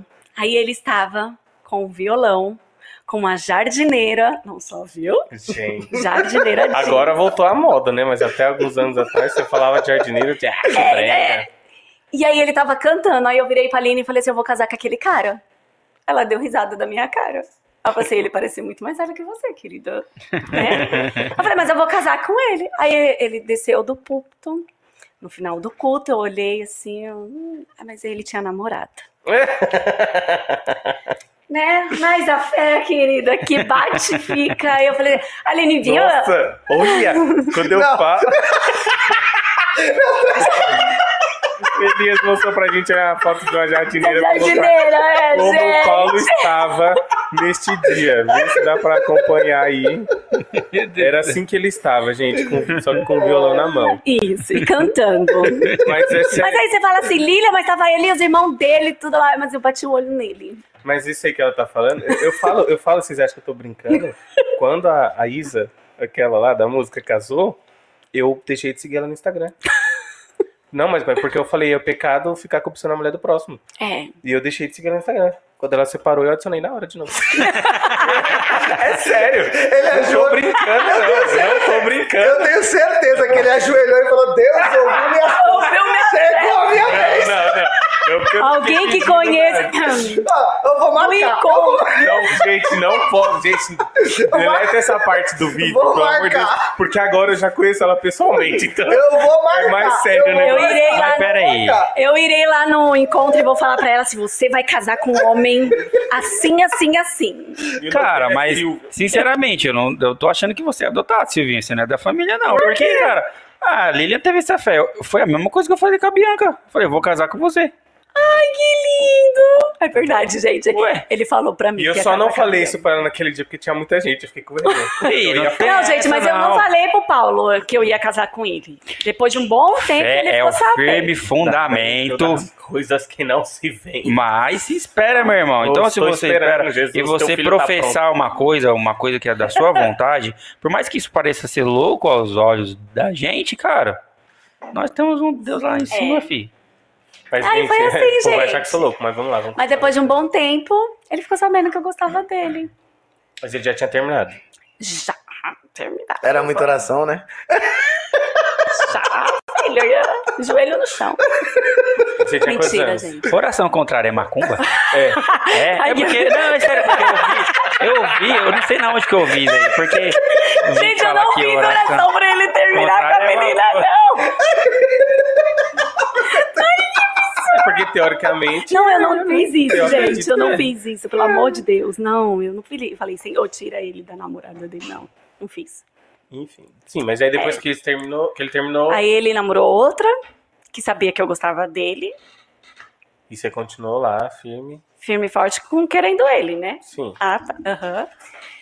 E aí, depois de um tempo, um líder nosso, que fez meu casamento, o Germano virou pra ele e falou assim: Filho, dá pra você olhar pra pessoa que tá do seu lado, que gosta de Tipo, você? direto, assim, É, direto. porque os dois trabalhavam junto. E aí ele começou a me paque- a paquerar, ir na escola, levar flores, e eu não gosto de flores. Nossa! E aí? Como é- Ah, mas era dele, né? Então, eu tava feliz, né? Eu tava feliz, era dele. Ursinho. Tá bom, mas não pode trocar por um chocolate? Vocês acham que esse negócio que o povo posta no Instagram aí é atual? Tipo, ah, quer conquistar uma mulher, leva pizza e chocolate? É, né não, Não. gente, a mulher aqui já... e foi assim. E aí você tinha quantos anos? O quê? Quando vocês começaram a Não, meu namorar? filho tá assistindo. Tem. Aí o Paulo já falou que ele vai comprar outra jardineira, tá? Ele falou que tá com saudade. Ah, entendi, amor. É, eu tinha 14 anos. 14 anos. 14. Ah, já que você entrou na questão de filhos, como é criar um filho nesse século? Ah, é difícil demais. Adolescente, então. Eu falo que o Paulinho ele não me deu trabalho quando era pequeno. Ele me deu trabalho agora. Mas o Carlos Miguel veio pra. Acho que Jesus olhou e falou assim: ela não tem nada pra fazer da vida dela, ela não tem problema nenhum. Então eu vou levar um menino pra, pra transformar a vida dela. Mas quando eu fiquei sabendo que eu tava grávida, eu falei: Senhor, como criar outro, outra criança no mundo de hoje? Que é bem difícil, é muito difícil. Porque o mundo tá levando para um, um lado diferente do que a gente ensina, né? O caminho que a gente ensina. Então é bem complicado. Mas ele é um menino de ouro, ama estar na igreja, toca. E eu sabia desde pequeno que ele ia tocar. Porque todos os ensaios ele tava, né? Verdade. Era até meia-noite, uma hora da manhã, ensaio, ele tava lá comigo. Então eu sabia que era esse rumo aí mesmo. Mas o Júnior fala que o Carlos Miguel não vai ser músico, que ele vai ser pregador. Mas não, o bichinho gosta de música, gosta. vai ser os dois, né? Ou vai ser os dois, é. Mas é isso, é difícil, muito difícil criar filhos no mundo de hoje. Por isso que eu não quero ter. E ser filha de pastor? É pior ainda. Oh, É pior ainda. Eu vi o podcast da minha mãe, ela falando assim, é porque a gente tinha que ser exemplo. que- É, gente, ser exemplo. Todo mundo olha e fala, é filho do pastor. Ah, não sei o que, é do pastor. Ah, é neta do pastor. As pessoas não conhecem você como ser humano. Só conhecem você como filha do pastor. E isso me deixava muito nervosa. Sério? Ai, me deixava. Porque filha do pastor nunca pode fazer nada. Vixe. Me tira uma dúvida. Ai, gente. Eu tenho que perguntar. Pergunta da Milena, pode brigar com ela. É, eu sei. Pode brigar com ela. Milena. Pode brigar com ela, mas já que você tocou nessa questão que filho do pastor e tal, É mito ou verdade que você ficava muito de banco na adolescência? Mito ou mito ou verdade? Mito, gente. É Eu. mito. Vai, Elias. Cadê a, a? Pastor, pastora, você tá acompanhando aí? Escreve aí se é mentira ou se é mito ou verdade. Eu, gente, eu, não, eu fiquei, eu juro pra você, eu nunca fiquei de banco, porque meu pai ou qualquer outro pastor me colocou de banco. Porque as pessoas olha, olha pra, olhavam, olha, sei lá, pra mim, como assim, a Lília é aquela barraqueira. Eu era, gente, eu era mesmo. Eu era muito barraqueira. Por isso que, por causa das coisas que a Be- a Beca falou aqui, é porque eu sou muito verdadeira, eu não sei esconder. As pessoas já veem na minha cara quando eu não gosto. Entendeu? Eu não sei falar assim, ai, eu não gostei. Não, eu falo, gente, eu não gostei, pronto, acabou. Entendeu? Então, eu fiquei sabendo que o pessoal do- das outras igrejas do ministério conhece a Lília como a filha do pastor que sempre ficou de banco, em tudo ficou de Oxi. banco. E Eita. eu, não, gente, eu nunca fiquei de banco. Tem não uma sabia. coisa na Pra, minha pra quem? vida. Explica o que é ficar de banco, né? A gente não É explica porque tem verdade. gente que não Ah, sabe o que é tá. ficar de banco. Vai, Ficar de banco é quando a pessoa ela está num período de experiência, é assim que nós tratamos, pelo menos na nossa igreja, quando a pessoa, vamos supor, vou dar um exemplo. Tá, você vai falar situação- bonito e você- depois você vai falar o português, claro. Fala bonito. Depois você fala o português, Tá, claro. é só você Fala falar bonito. bonito. Porque... Não, por exemplo, se a pessoa entrou numa situação de pecado, a pessoa fez algo que ela não deveria fazer. E lembrando, gente, que as pessoas que, ficavam, que ficam de banco, algo do tipo, são as pessoas que elas estão engajadas em algum ministério. Ela está É. lá no púlpito, ela canta, ela dança, ela faz teatro, sei lá, ela, ela faz parte de algum ministério dentro da igreja. E aí, se ela entra numa situação de pecado, ou dentro de uma situação onde ela não poderia se envolver, e aí ela fica nesse período de experiência, que seria um mês, dois meses, três meses, dependendo, às vezes. Acho cada que pros outros eu situação- ficava todo Cada situação é uma situação, né? Cada pessoa precisa de um tempo mais para ela se voltar a Cristo, entender o que ela fez e, e voltar ativa. Então isso vai ficar de banco. Eu só sei Aí explicar eu vou assim. falar pra você, eu fiquei uma vez de banco. Pra dizer que eu nunca fiquei de banco, eu fiquei uma vez. Porque eu me coloquei de banco. Porque eu fiquei com. Ai, crente não tem raiva? Não tem. Mas eu fiquei muito triste com uma situação que aconteceu. E uma pessoa falou muita coisas assim na minha cara, numa reunião, e aquilo feriu muito meu coração, sabe assim? E aí eu fui falei assim que pra eu estar em cima do púlpito com aquele negócio no coração, eu preferia não estar. E naquele dia eu falei que eu nunca mais iria pra igreja. Nossa. Eu falei, nunca mais eu piso numa igreja evangélica. Entendeu? Mas aí o temor, porque eu já tinha passado por tantas coisas, sabe assim, Deus já tinha feito tantas coisas na minha vida. Aí eu falei assim, "Se- eu vou pra igreja sim, mas eu vou ficar de banco, eu não vou fazer nada na igreja, até eu me curar disso. Aí eu fiquei uns um mês. Eu juro, Uns os quatro, eu juro que eu ia falar. Uns É. quatro Um meses. mês, porque eu não consigo ficar guardando Mas esse, esse negócio de ficar de banco, disciplina, é uma coisa muito louca, que tipo assim, É. eu me questiono se realmente funciona, se não funciona, eu sinceramente estou tô até meio contra isso, porque eu vim de um lugar que ainda era muito mais rígido do que isso. É, eu ia falar É. isso agora, porque eu Você venho tem- de lá também. Ó, a minha mãe, eu vou dar um exemplo da minha mãe. A minha mãe, ela pegou disciplina, ela era, ela na época, ela era responsável pelo círculo de oração, que lá na Assembleia era o grupo das mulheres. E minha mãe ficou simplesmente impedida de ficar sobre isso durante um ano. Aí, um ó, ano. gente. E sem participar de nenhuma atividade. E Qual que foi o pecado da minha eu mãe? nem podia que ser que A, ela você não me memória. Isso, não É, podia não ser, antigamente. E isso não podia ser ah, não podia fazer nada. Tipo, ficar lá de- fazia parte do corpo de Cristo. É. O que que Esse era o ponto. O O que que ela pecado da minha mãe, tirar três dedos de cabelo. Tirou três dedos, de cabelo, cortou o cabelo. Eu Tirou as pontas. estaria no banco. Tirou as pontas. Então, aí, mais, explicando mais especificamente o porquê da questão. O, a palavra certa é ficar em disciplina, né? É. A gente fala ficar de banco porque a questão era Imagina, essa. A mano. pessoa, ela é ativa na igreja, ela faz um monte de coisa, canta, dança, só que a partir do momento que ela está em disciplina, ela não, Não faz, faz nada. nada. Então ela só vai pro culto para assistir o culto. Então isso daí que vem a expressão ficar de banco. E eu, quando piores. fiquei, eu fui falei assim: ai, agora tem ensaio. Ai, agora tem. cu-". Eu só ia pro culto mesmo, era sete horas, eu- ou E seis horas eu só Eu tava peguei no culto. caso de onde eu congregava quando eu era mais novo. Assim, era muito moleque ainda, mas ser excluído. É, Você era que era excluído. Você não excluído. podia nunca mais fazer nada. Você não podia. Ou seja, você ficava um ano de banco especificamente, tá? Mas não, aí, depois de um ano você podia ceiar, mas você não podia tomar mais ação nenhuma dentro da igreja. Você ia mesmo simplesmente para sentar E e graças a Deus que as coisas Então, né? pra quem é antigo, que acha que eu fiquei ficava de Isso é mito. Isso é mi- Ó, minha mãe colocou que é mito. Mas é, mas isso que é um detalhe importante. Por que, que, que o Lucas até brincou? Ah, fala do jeito bonito depois do jeito louco. É porque, assim, hoje no nosso ministério a gente não concorda com essa questão de ficar de banco. É, tanto que, por isso que eu falo ficar de, no período de experiência, porque é, pra gente, se a pessoa entrou numa situação de pecado, que aí sim configura um, um, um motivo de banco, né? Não cortar o cabelo, algo do tipo. Mas se ela entrou numa situação de pecado e ela é uma pessoa que está em evidência, ela tem que sair um pouco de evidência para tratar essa situação, para voltar em ativa depois com a mente tranquila tal. Só que a melhor forma de fazer, que é a forma que a gente entende hoje, é ela continuar participando das atividades. Porque é tratando ah, você é do ela, grupo né? de louvor, você toca, então você vai continuar indo para os ensaios, você vai continuar indo nos eventos com a gente, você vai continuar participando das reuniões, você só não vai estar em evidência ali no público. Ah, mas eu lembro que quando é- eu era líder do grupo de dança e algumas meninas ficavam, eu falava pra elas, vocês vão continuar vindo no ensaio, normal. Só não vão em cima do povo.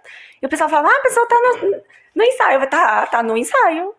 E se vocês pararem pra ver esse tipo de coisa, querendo ou não, a gente é ser humano. Ser humano é, É, cheio de falha, falhas. cheio de, de, de negocinho.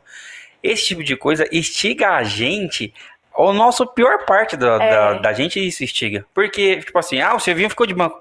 Ah, o Silvinho ficou de banco. Mas por quê? O que, que ele fez? Quer saber? É. O que ele fez? E você ficou louco pra saber o que que eu É, fiz, né? Natália, Natália. Não, eu, eu, eu sempre soube que era mito, porque a gente conversava. Querendo ou não, eu, eu acho que eu basicamente vivi uma boa parte dentro da sua casa. Eu ficava o tempo Sério? inteiro lá, me enchendo o saco. Acho que a dona Neia não, não aguentava mais. Que moleque. Mas essa questão que você falou, na igreja onde eu vinha, tinha um culto chamado culto de disciplina. Ave, meu Ah, é. filho. Você tinha que levantar Ah, a minha mãe teve que fazer isso, tá? Mas teve que levantar e pedir perdão pra igreja. Minha mãe fez isso e aí. falar o que você fez. Minha mãe, minha mãe fez isso. Então você sabia, desculpa, você sabia quando o menininho lá fornicava, você tá- todo, o Gente, culto que que mais absurdo. enchia, né, igreja? Porque o culto que mais Chega, bora. era o culto de o terça-feira. culto que mais enchia. Era, porque todo mundo queria saber da vida dos outros. A realidade era essa, gente. Pronto. Pronto. Vamos Porque- fazer o culto de disciplina. Como é? Fala?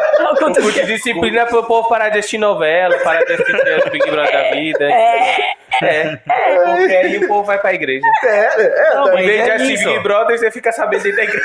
Mas é isso, o gente, ser humano não presta, gente. O ser humano Ser quer. humano. Ó, é mais ou menos assim, ó. Você deixou de comer coisa gordurosa. Vamos lá, vou, vou virar light, vou ficar fitness, cor- cortei tudo. Passa- passa- Quando você vê alguém comendo um McDonald's na sua frente, meu irmão, vixe, É. parceiro, você só não sei o que lá.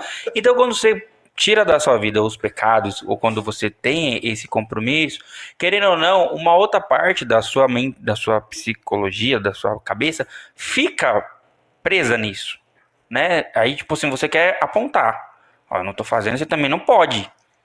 E aí É você sente meio que um prazer em acusar que é uma Acusar pessoa. E, cara, isso é totalmente Então, ruim, negativo, cara. mito. Mito. Então vamos lá para outra questão. Uma outra polêmica. Gente, adoro. Gente, esse eu só programa... tenho polêmica, né? Olha, Você acha que a Nossa. pastora Paniquete não ia trazer polêmica? não? Silvinho, Silvinho. Dia. ai, gente, ai, adoro isso. Agora todo mundo vai falar assim. Polêmica. né? Tatuagem. Tan, tan. Meu pai vai brigar. Vai brigar Meu pai não, mas a minha mãe. a mãe. cara, eu, antes dela responder isso aí, eu sempre tive vontade, morri de vontade de fazer tatuagem, sempre, na Sempre. minha adolescência. E, cara, eu fui no estúdio de tatuagem três vezes pra fazer tatuagem. Eu falei, eu vou fazer tatuagem. Na primeira vez eu saí com piercing na sobrancelha, na segunda vez eu saí com piercing na língua, e depois com piercing transversal, porque eu não tinha coragem de fazer. fazer tatuagem. Isso era muito cagão, muito Eu medroso. tenho vontade até hoje. Eu sempre tive vontade. na casa de mamãe não pode. Não, mas não é Tô zoando, eu gente. quiser, mãezinha, eu falo. Mas não, é brincadeira. É que eu não tenho coragem, porque eu acho que eu vou me arrepender. Eu É. sou muito indeciso na minha vida, gente. Pelo amor de Deus, olha eu. É, gente. 30 anos solteiro. Eu sou muito indeciso na vida. Ai, eu Então queria estar acho- nesse, aqui pra isso. No dia em que eu. você falar que ele não namora, que. Eu ia falar agora. Então, Eu acho tão Você tá, absurdo. sol- você tá solteiro por quê, filhão? Vem cá, olha Tá aqui na minha cara. solteiro, Peraí, peraí, antes disso, antes disso aí, peraí. Lá das tatuagens, cara, você imagina as pessoas que fazem tatuagem por moda. Lembra das carpas? Teve uma época de carpa? Sim, um monte A época de gol- carpa. golfinho na umbigo. Não, não. o, o pastel de flango aqui, chinês aqui. Ah, mas ó, ó, essas ainda, eu não vou mentir. não. Tribal. Essas ainda eu acho. É, o tribal, essas é, ainda eu acho. tribal, eu acho Beleza, legal. legal. Mas, é Mas- as caveiras da vida. Gente, eu trabalho numa faculdade. É tanta coisa que você vê, né? Não, gente, eu imagino. É, é sério, é sério, eu imagino aquele povo que tatua. Ah, Meu, eu vejo Nossa. aqui assim. Imagina aquela desgrama quando ficar velho. Ah, não, para, gente. Já me perguntaram. Ah, aquele negócio aqui, ó, que tá assim, hoje, retinho, cheio de. Experiências. Aquele, aquela estrelinha que fez aqui. Não, ele ia estar ele ia estar se rachando aqui. Aquela estrelinha que a pessoa fez aqui já não vai ser mais uma estrelinha. Não. A estrelinha Será que tem caiu. botox hoje? Botox. Pode, estica e pronto. Mas, gente, a gente não é contra a tatuagem Não, o ministério hoje. hoje. Ai, Só que, que na época aparecer. que você fez, não era, né? Não era proibido, porém, Não tava era. lá naquele período de transição. Era. E como foi fazer tatuagem? É, eu escondi. Pastora. Não, eu não era Você não era pastora? Era. É, era pastora. Como é que foi? Tá escondendo Tá escondendo agora? Agora todo mundo sabe que você tem tatuagem. Não. Gente, o meu sonho. Fala aí, Silvinho, se não é, era o meu sonho. Não, a gente vai abrir. É, Eu falava, Era você falou da sonho. tatuagem no pescoço, eu até brincava com a minha mãe, mas eu tinha vontade mesmo. Eu falava, que- porque o nosso logo, pra quem tá vendo aqui o nosso logo da Lindo aí. ele, ele é reformado tal, tem até um conceito, um dia você vai entender sobre isso. Mas antes o nosso logo era com um foguinho em cima. E uma cruz. Era tipo, o E era uma, uma cruz, cruz tinha e um um fogo. fogo. E eu falava que eu ia tatuar ele no peito, É, com falava. fogo subindo aqui pelo pescoço. Porque eu achava, mano, meu O sonho Silvinho era falava isso. Quando ele ficar velho, o fogo. ia virar cinza. E eu falava que eu ia fazer onde tem a, a marca da cirurgia. Eu falava assim, eu vou escrever o Elim com fogo, assim, ó. Aí quando mudou a- o logo, eu falava, não, não pode mudar esse logo. Mas, gente, Mas quando é- eu isso é fiz a minha gente cruz, eu ia ama o escrever nosso ali. ministério. É, olha isso. De verdade? No corpo. Eu tudo. faria, se eu Não, eu, coragem. eu acho legal. Eu, eu Lucas, tá? Eu gosto, eu amo. Eu acho legal pra caracas, então. mas- Tá. Mas assim, eu acho que existem alguns locais, não? É específico, Não, você né? colocar Assim, na não, testa, é, cara, pô, que você- Mas é que é, é que Oh. é cada um gosta de ter Ô pai, mas o que eu tô falando, você vai ficar velho, nego, velho. Você vai ficar velho. Eu tenho lugares específicos. O A, Onde eu o sei que A não vai não vai ser mais A. O A não vai ser mais A, ele vai Toma cair. Não, gente, mas antes de fazer a tatuagem, eu perguntei pra um pastor que eu sabia que ele não era contra a tatuagem. Ah, seu pai? Primeiro ela sondou. Não, mas não foi meu pai, não. Meu pai não sabia. Eu sei, mas antes de você perguntar, É, deixa eu porque o que, perguntar, que porque quero a minha acontece? resposta. É, porque eu cresci dentro da igreja que era, tatuagem era pecado. Que eu ia pro inferno se eu fizesse. Então, eu cresci com aquilo, mas eu sempre tive vontade de fazer tatuagem. Sempre. Sempre que tive vontade de furar a orelha com um monte de brinco. E quando minha mãe viu o primeiro, eu lembro quando minha mãe viu o segundo furo, foi a gente lá no fundo da igreja dançando, aí eu amarrei o cabelo, assim, gente, eu já era casada. Aí ela olhou assim, e esse segundo furo na orelha? Eu, mãe, vamos louvar. e da tatuagem também, foi na igreja e ela olhou, olhou e fez assim, ó. Aí eu, É porque a época, né? A época que dos, dos meus É. pais na igreja é uma coisa assim. Porque se a gente for pensar, eles foram, eles foram ministrados por pessoas que se converteram há mais de 50 anos 50 atrás. Então é- era muito louco, era muito rígido. E hoje a gente entende, gente, que a- vamos lá falar um pouquinho sobre isso. A tatuagem ela é proibida quando você faz uma adoração, doação ao homem. a- ao homem Ou ou, a mortos, mortos. a, a- a outros deuses. Então, neste conceito, a tatuagem é pecado, porque você está marcando o seu corpo em adoração a está é, sacrificando o seu corpo. Exatamente. Está entregando o É. seu corpo para um deus, para alguém ou alguma coisa. Então, neste conceito, tatuagem é pecado. Aí eu fui falar com esse pastor, que eu gosto muito desse pastor, assim. Aí ele virou pra mim e falou assim: Mas o que que seu coração fala?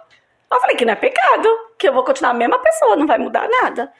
Aí ele foi na Bíblia, porque eu falava assim, ah, não tem aquele escrito na Bíblia que é pecado marcar seu. Aí ele foi e me explicou tudo direitinho. Aí eu, ah, tá bom. Aí eu fui fazer. A primeira palavra foi fé. Que eu falava assim, ah, porque eu falava assim, gente, eu tenho muita fé, muita, muita fé. E aí é um louvor também que a minha avó can- canta, né? Aí ela falava, fé, vem pelo ouvir. Aí eu falei assim, ah, eu, eu amo. Eu não tenho como cantar essa música sem imitar minha avó, que é muito fofa. Ela pega o microfone. Eu tô, tô com o microfone aqui, né? Mas vou pegar aqui. Aí ela fica assim. A fé. O Elias colocou que vai ter ouvir."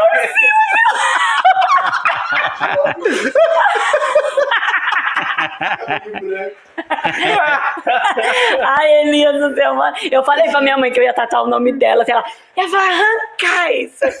Aí primeiro foi o fé. Aí eu vi que, tipo, muitas, muitas pastoras ficaram meio assim, pessoas. Mas aí eu. Levei de causou- boa. Não, causou, tanto, né? impa- Não causou tanto impacto, porque na impacto. verdade o pessoal já tava meio que. Aí assim, no dia que eu fiz, eu vi meu pai. Eu, olha, pai! Aí ele, Eita. não deixa sua mãe ver. Mas ele bonito. Aí tá. Aí depois eu fui e fiz outra. Que é aqui nas costas. Uma Ó, cruz. Ó, não falando especificamente de tatuagem, mas eu acho que é o seguinte: essas coisas, que define se é pecado, se é certo, se é errado, cara, basicamente é a sua intenção. É. Em primeiro lugar é a sua intenção. Porque, olha, a tatuagem ela já foi utilizada para muitas coisas. Ela, ela já foi utilizada para marcar escravo, ela já foi utilizada como sinal de rebeldia, ela já foi utilizada como você se unir a, a determinada facção. Hoje em dia ela, ela pode ser usada para você professar a sua fé, É. eternizar na sua pele uma palavra, uma frase, uma coisa que faz sentido para você. Mas, cara, é a sua intenção que vai definir aquilo. Isso. O que você tá desenhando, você colocando. Eu escrevi, eu- atrás eu tenho a cruz e escrevi foi, foi por mim. Tipo, não é nada. É também, daqui a pouco tem umas outras. É, eu quero fazer uma, mas daqui uns anos, quem sabe. Mas eu não tiver tô falando pras todo mundo- pessoas, pelo amor de Deus, Ah. que tem que fazer tatuagem. Sim. que é Mas eu quero fazer, eu quero fazer na canela, porque assim, né? Eu quero fazer na, na, na- na panturrilha, né? na realidade, né? Eu quero fazer na panturrilha. Eu quero quando eu fizer minha, minha 235, minha Y235, aí eu vou colocar aqui, 235. O que, que é isso? Oi? Eu ia perguntar já. Só 235 quilômetros só.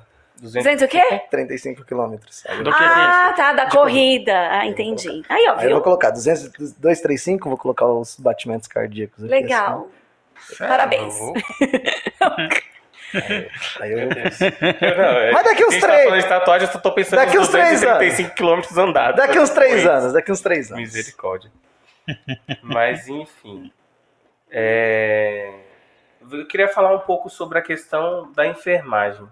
O que é enfermagem na sua vida? O que isso representa? Se você gosta disso ainda? Gosto. Porque Amo.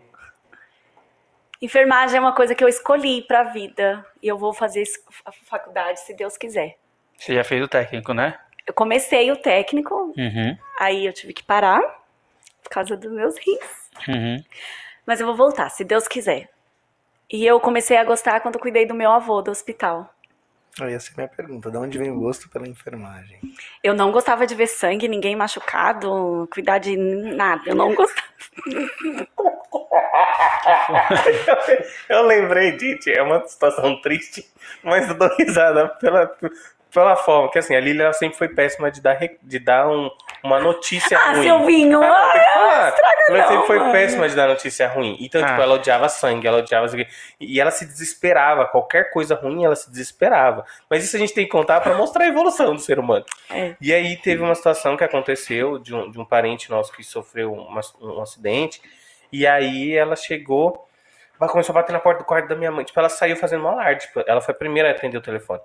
E aí ela saiu na casa gritando, correndo assim, aí batendo na porta do quarto da minha mãe.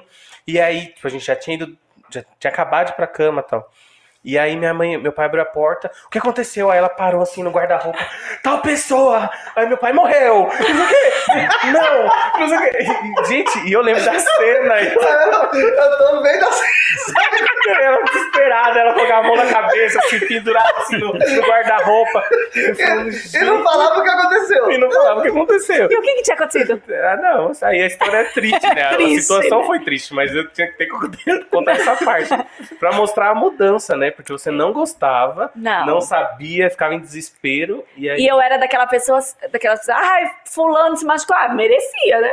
Aconteceu alguma coisa porque fez alguma... Então eu era dessa forma. Aí o meu avô ficou internado, aí meu avô ficou doente. Aí todo mundo fala assim, mas Lília, você ficou tanto tempo indo para o hospital, essas coisas, você não gostava. Eu era, às vezes, tinha muitas enfermeiras que olhava, tipo, ai, tanto faz, tanto fez, e eu olhava assim, ah, minha filha, um dia eu pegar você. Mas eu tinha, sabe aquele negócio? E aí tá, aí meu avô ficou ruim, aí meu pai foi viajar com a minha mãe, foi pro Chile, aí meu pai foi falou assim, você é minha filha mais velha, e você que vai ajudar a sua avó e seu avô.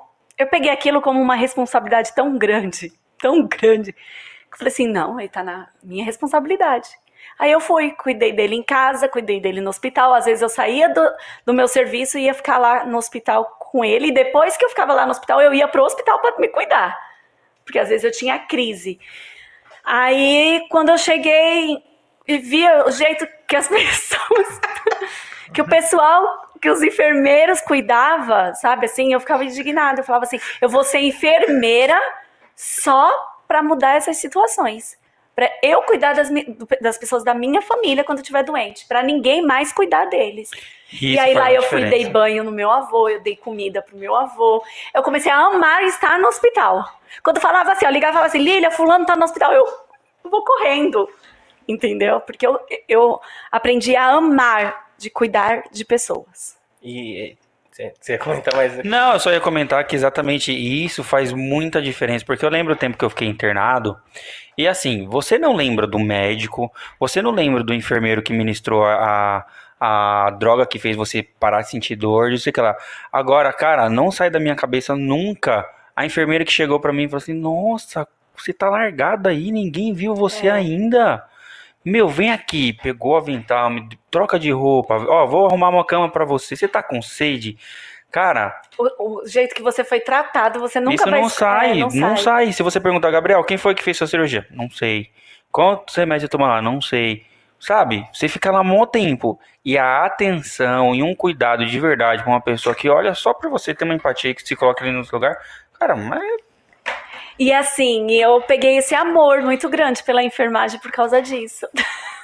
vamos liberar não, viu, Paulo? Vai ficar aqui, ó. Hoje ele é nosso. O doutor Paulo tá falando Hoje- aqui, vamos liberar minha esposa? Não, hoje é nosso. E aí, depois que meu avô faleceu, tudo. Aí eu lembro muito bem que um enfermeiro falava assim pra mim, falava assim, nossa, mas você tem jeito de enfermeira, porque você não tem nojo. Tipo, porque vem os familiares que têm nojo de limpar as- o familiar que tá internado. Você não, você dá comida, você limpa. Aí eu olhei assim pra cara dele e falei, é, não tenho. Aí que eu vi que, tipo, Despertou. despertou uma coisa que, tipo assim, e aquela, aquele nojo que você tinha? Não podia ver sangue. Ai, desculpa, gente. Né? O Gabriel vai brigar. Ele vem aqui é a pessoa mais chata. Eu vou virar o, o cara da técnica aqui. E aí eu vi que, tipo assim, tinha sumi- tudo sumiu. Aí depois que meu avô faleceu, depois de um tempo, meu tio foi pro hospital. E a mesma coisa. Ali que eu vi o que, que era ser enfermeiro bom e um profissional de péssimas qualidades. Não pode nem se chamar de prof- de profissional. profissional. Aí que eu fui ver o que, que realmente. Aí foi que cresceu mais ainda o desejo e a vontade de ser enfermeira. E o que aconteceu nessa situação? Um enfermeiro matou meu tio. Meu Deus. não leu a- as prescri- prescrições médicas e deu pão pro meu tio comer e ele estava num período só de comer, de tomar líquido. E ele deu pão pro meu tio, meu tio engasgou e entrou em coma. E depois de um tempo teve morte cerebral. E aí, para vocês terem uma coisa, como foi a então, na minha na faculdade, o meu professor deu o exemplo do meu tio na faculdade do que um enfermeiro não pode fazer. E quando ele falou o nome da pessoa, tudo, eu comecei a chorar. Ele, Lília, por que você tá chorando? Eu falei, porque era meu tio. Aí ele, eu não acredito que é seu tio. Porque ele era o, o, o- enfermeiro chefe do hospital e o técnico que fez isso. E ele falou assim: Eu não acredito que o seu Carlos era seu tio. Eu era. Caramba. E aí aquilo ficou na minha mente. Por isso que eu falo que eu quero ser uma enfermeira para fazer a diferença. E primeiro, não. é, Você fala assim, Lília, mas é pra ir pra trabalhar em hospital? De primeira, eu não tenho, sabe, essa- esse desejo em trabalhar em hospital. Mas pra cuidar das pessoas das, da, igre, do- da igreja, do ministério e da minha família. Mas isso você faz. É. Era o que eu ia falar, né? Isso você Mesmo faz. sem ter finalizado a faculdade. Exato. É, faço. Mas ela, e ela já faz. É, e, e é muito engraçado, né? A gente com a pastora Néia semana passada falando que toda vez que alguém passa mal, tem algum problema, ela corre pro hospital, ajuda a pessoa a ser internada. E aí tem a Lília, que depois, no, no- no pós-operatório, sei lá, no hospital, vai lá, acompanha, ajuda. Então é o serviço completo, né? Ministério Elim é o serviço, É o serviço completo. Aí todo mundo fala Aí o pastor Silvio já vai, faz a oração, a Gabriela É. faz uma trilha sonora. Só não vamos abrir um cemitério, pelo amor de pelo Deus. amor de Deus. Não, isso não. Ai, Gabriel, outra coisa. Uma, uma, uma pessoa que me conhece fala assim: Lília, você vai todo enterro, cara. Todo velório você tá. Eu falo, gente, mas é que um.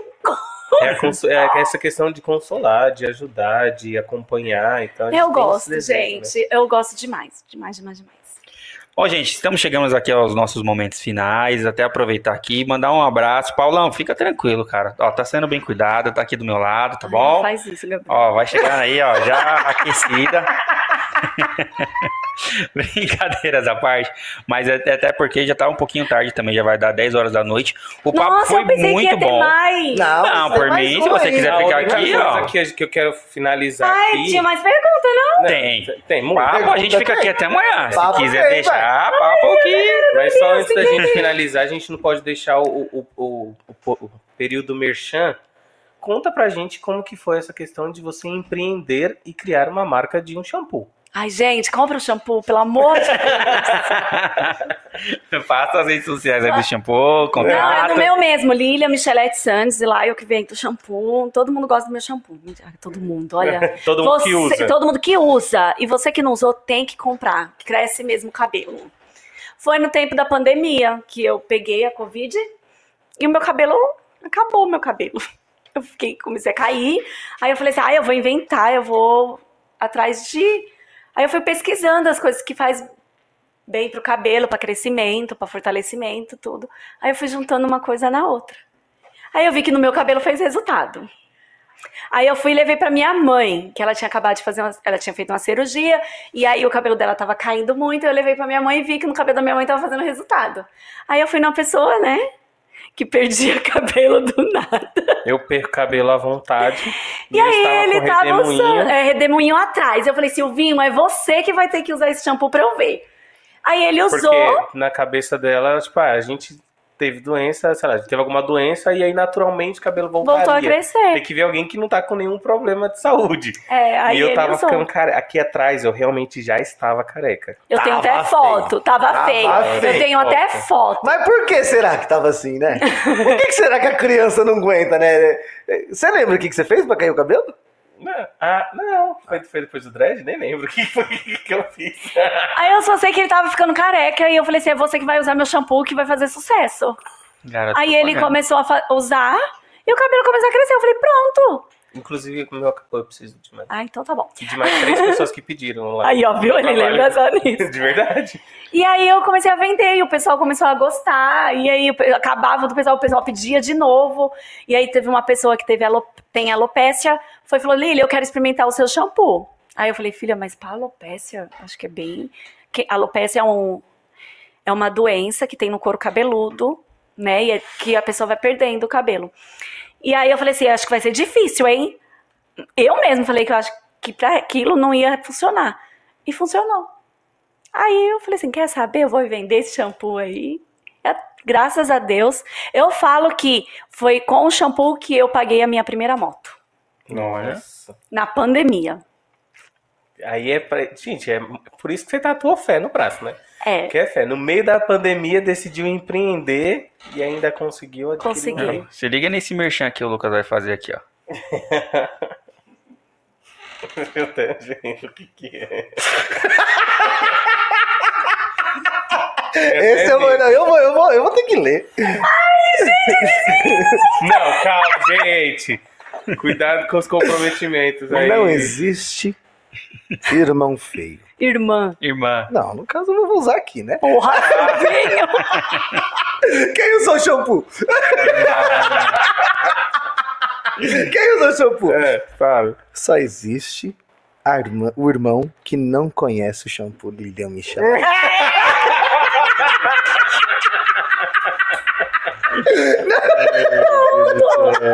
Ai, gente, agora eu vou ter que fazer shampoo. Vai vender aonde?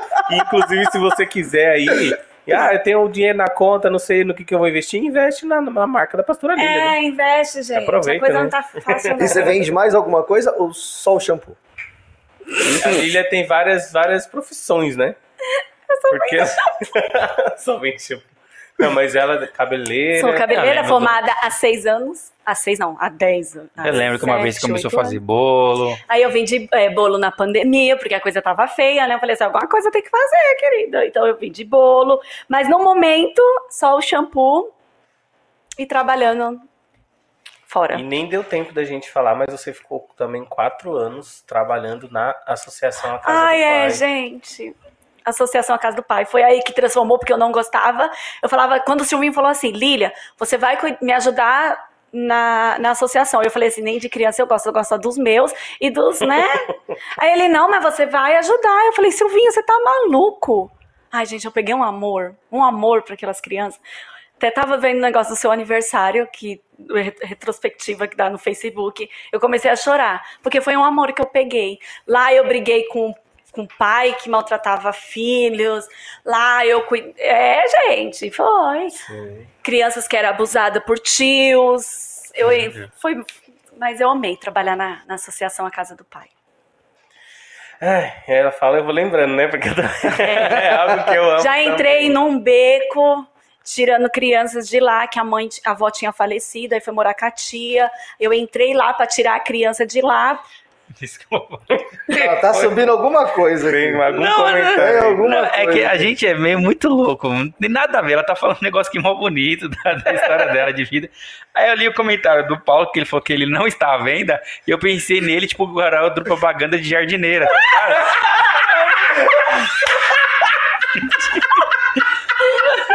Parou, parou, acabou, corta aí. Tchau, gente. Tchau, mamãe. Na outra semana eu veio. Entendi. Nossa, você foi. Foi longe. Sim, mano, não sei por quê. Eu tava Meu pai nunca mais vai querer aqui. que eu vinha. Eu tava ouvindo ela falar aqui, aí eu vi o comentário do Paulo e eu sei Ai, gente, vocês são demais. Não, perdoe. é. Tá bom, acabou, né? Acabou depois dessa. Mas só finalizar, finaliza a história da associação. Ah, eu amo a Associação Casa do Pai. E você que pode ajudar a Associação A Casa do Pai, ajude. Não é uma brincadeira. Porque muitas pessoas, ah, é, eles estão lá passando o tempo deles. Não, a gente não tá. A gente aju- ajuda mesmo. Até hoje, meu celular toca de mães falando assim: Lília, vocês podem me ajudar com uma cesta básica? Lília, vocês têm ro- roupa para doar? Tem alimento? Ou tem móveis? Até hoje acontece isso. As pessoas ainda me procuram para pedir ajuda. E a Associação A Casa do Pai ajuda mesmo. O próximo. É isso aí, minha gente. que mais? Tá bom? Mais, Bom, Lucas? Fechando aqui, né? Ai, vocês foram leve, que legal. É, não, a gente, Aqui é tudo a light. gente faz uma pressão psicológica, mas nós somos uns anjos, É, entendeu? vocês são. Somos, somos calminhos, né? É que a gente fala assim, quando a pessoa pergunta, ah, o que, que vocês vão perguntar? A gente faz aquela pressão, ah, não, a gente vai falar da sua vida pessoal. Mas calma, gente, a gente, a gente não é tão mal assim. Mas eu, particularmente, queria agradecer, que Deus abençoe sua vida, muito obrigado por estar aqui. Sei que você está, estava. Ó, gente, é até um- uma informação aqui, ela estava. O médico estava querendo internar ela ontem, né? E ela disse: não, não vou, não vou, porque eu tenho podcast amanhã. Eu tenho meus compromissos. Tenho meus compromissos. Não, gente, mas é sério, eu tô aqui rindo, brincando, mas a coisa tá feia aqui. Mas eu, é assim, é igual eu falo, nada, nada, não tem nada que vai abalar, porque eu sei que tá na hora, mas eu tenho que falar isso. Às vezes muitas pessoas falam assim, mas Lília, você com dor, você tá na igreja. Lília, você ficar ruim. Muitas pessoas falam isso, você tá ruim, você tá na igreja. Você não tem tempo ruim. É porque quando eu tava lá, naquele leito do hospital, quase morrendo, eu falei assim que se eu saísse dali, nada ia me tirar da presença do Senhor. Que nada ia fazer eu ficar longe da igreja. Nada, nada, nada, nada, nada. E quando eu saí daquele hospital, eu fui para casa, minha mãe, que eu fiquei na minha mãe, ela falava assim: "Você não vai para casa porque você tá com ou para igreja porque você tá com dreno". Eu chorava, gente, de uma forma, de um jeito, eu falava assim: "Mas eu tenho que ir para igreja, porque se eu tô aqui é por causa de de Deus". E aí ela foi pra igreja, o pai falou assim: "Se arruma". Aí eu: "Pra quê?". Aí Eu eu, lembro disso, hein? você lembra, né, Lucas? Ela entrando ali na igreja do Casablanca Com o dreno na dreno. mão. Aí eu fui e falei assim, o que? Ele falou, você vai pra igreja. Eu falei, a mãe vai brigar, pai. Aí ele, não, você vai pra igreja. E aquilo ali pra mim foi como se eu tivesse a primeira vez entrando numa igreja. E eu falei assim, Senhor, nunca mais eu deixarei de estar na tua casa. Eu posso estar com a dor que for, eu posso estar ruim do jeito que for, mas eu vou estar ali. Ah, Lília, mas é pro povo ficar com pena? Ah, é porque. Não. É um compromisso que eu fiz com Deus. Eu posso estar com a dor que for. Se eu estiver em casa e ter culto, eu vou estar na igreja. Porque só eu e Deus, nós dois sabemos o que eu passei, o que eu passo. Então esse é um compromisso. Você que dá uma chuvinha, que, ai, hoje tá frio, ai, eu tô com uma dorzinha de cabeça. Cada um sabe, né, da sua dor. Eu não vou ficar julgando, mas saiba que se você está vivo hoje, é porque Deus tem muitas coisas para fazer na sua vida. Então, para de dar desculpinha para estar na presença do Senhor, porque eu sempre falo, o Senhor não dá desculpinha para te, te abençoar. Eita, percebeu essa, meu irmão? Ele te abençoa de qualquer Eu, forma. eu ia falar pra ela, né? Deixa uma mensagem no final. Já deu, né? Acabou, pai. Já deixou a mensagem. É isso. É Isso, te agradecer. é, Obrigada. Te agradecer por aceitar vir. É, por ser essa mulher que você é, por ser o que você é. Por isso que tá aqui, né? A gente brinca que só vem aqui quem realmente tem uma, uma história, tem, tem um- uma vida com Deus ali, para que a gente possa, querendo ou não, explorar um pouquinho disso, para que quem tá lá do outro lado possa, querendo ou não, ser ministrado. Então, a gente agradece de coração. Obrigada, É, gente. Te esperamos mais vezes. Ah, eu vou. pe- Eu falei pra Milena, eu falei pra Milena que tá faltando uma mulher nesse lugar. né? Eu falei assim, Nós somos machistas, não vou ter mulher aqui. eu falei, Milena, tá Tô faltando brincando. uma mulher ali. E aí eu, gente. Olha só como muda, você quer ver? E se, né, viesse uma tal de Isa pra cá? Como é que ficaria? Meu coração até dá um... Ué, mas não pode. Não Pode, pode, claro, mulher. pode. Eu vou começar. Pastor Silvio, Pode. por favor. Pode no podcast. Gabs, você quer fechar? Não, gente, só gostaria de agradecer mais uma vez aqui a todos vocês, o Lucas, Esse o é Silvinho. Esse boné. Eu, eu lembrei da Lili na hora que eu coloquei o boné na Ele cabeça. colocou por minha cara. né, da, que ela fala, eu quero um boné desse. Inclusive, eu vou, vou pegar- pedir lá pro Daniel lá um boné desse pra você. Agradecer o Elias também, que tá aqui aí, o mano da técnica. Que, inclusive, aconteceu um negócio antes aqui, que falou assim, "Meu, a gente vai precisar um sair aqui, que foi o Lucas caiu, saiu, né? Aí falou, quem vai sair? Eu falei, mano, qualquer, Qualquer um de um. nós, nós três, menos o Elias. O Elias não sai. E, e é engraçado, gente, porque às vezes a gente só valoriza o que a gente vê, né? Só valoriza aqui a nossa conversa, o bate-papo. Mas para isso aqui tá acontecendo, o Elias tem que abrir mão da vida dele lá, podia estar agora com a família dele, ou de repente queria chegar em casa para tomar um banho, para fazer alguma coisa e tá aqui. Então, quero agradecer você também, Elias, e todos vocês que estão aí acompanhando a gente, tá bom? Que Deus abençoe vocês. Muito obrigado pela companhia. O papo aqui foi edificante. Conheci muito muita bom. coisa aqui da, da Lilian. Ah, você já conhece. Não, pior que não. É, essa, Sempre é, tem um detalhe que a Sempre, gente não gente. sabe, né? Igual a Milena falou assim, comecei a conversar com a Milena, ela falou assim, você passou por isso? Você é assim? Às vezes as pessoas não conhecem, a gente só conhece a me- o que os outros falam, É. né? Nunca conhece você, pela... quem é você de verdade. Agradecer a mim, o Lucas. É, Os nossos Gente. pastores. Esse é, esse- é fora da caixinha, né? São Tá coisas fora, fora da a caixinha. gente comenta né, desse negócio e gente que não aparece aqui. Comentei do Elias que tá mais próximo, mas pro programa que aconteceu antes disso, tem um briefing, vem lá uma entrevista, a gente chega aqui com a informação tudo filtrada. Cara, a equipe aqui é sensacional. Só É. agradeço a Deus aí pela oportunidade e pedir para Deus continuar abençoando a todos vocês. E essa mensagem que eu vou deixar aqui, aqui serve para vocês, porque às vezes a gente pega assim, né? Pô, Que nem vou falar do meu caso pessoal, que eu não posso falar da sua vida, não posso falar da sua nem da sua, mas do meu caso pessoal. Poxa, eu vou pegar minha filha correndo na escola, não vou dar janta pra ela, vou trazer ela pra cá, vou trazer o, o meu filho pra cá. A Bianca veio pra cá pra buscar. Às vezes você tá conver- é, resolvendo alguma coisa ali. A Lilian hoje poderia estar internada e tá aqui. Gente, hora pra amanhã não tá. Em nome disso. Mas é isso aí, gente. A gente que faz a obra, a gente também é ser humano. A gente também tem as nossas coisas que às vezes nos afastam do propósito. Mas quando a gente tá aqui, ó, não daria pra ficar aqui até amanhã? Ai, daria. Tranquilo, conversando? Exatamente. É, Eu tava morrendo. Engraçado, né? Só por- falar isso. O Matheus olhou até pra mim e falou: Meu, você tá com uma cara de sono. Eu falei: Tô, tô com sono, tô cansado. Mas na hora que o Elias faz assim. E aí, galera, tipo, muda, cara. Vira. Vira a chavinha. Vira a é chave, gostoso vira tá aqui. E, gente, esses meninos são sensacionais. Vocês têm que apoiar isso daqui. É sério. As pessoas têm que apoiar, não é brincadeira. Eu, vocês estão de parabéns. De E verdade. vocês que hoje estão aí do outro lado, um dia você pode estar aqui também, Sim. batendo papo, conversando, edificando a nossa vida, intercedendo, deixando um like. Gente, muito, muito obrigado mesmo, tá? De coração. Fiquem com Deus. Tchau, gente. Tchau, tchau. tchau. Ótima semana para todos.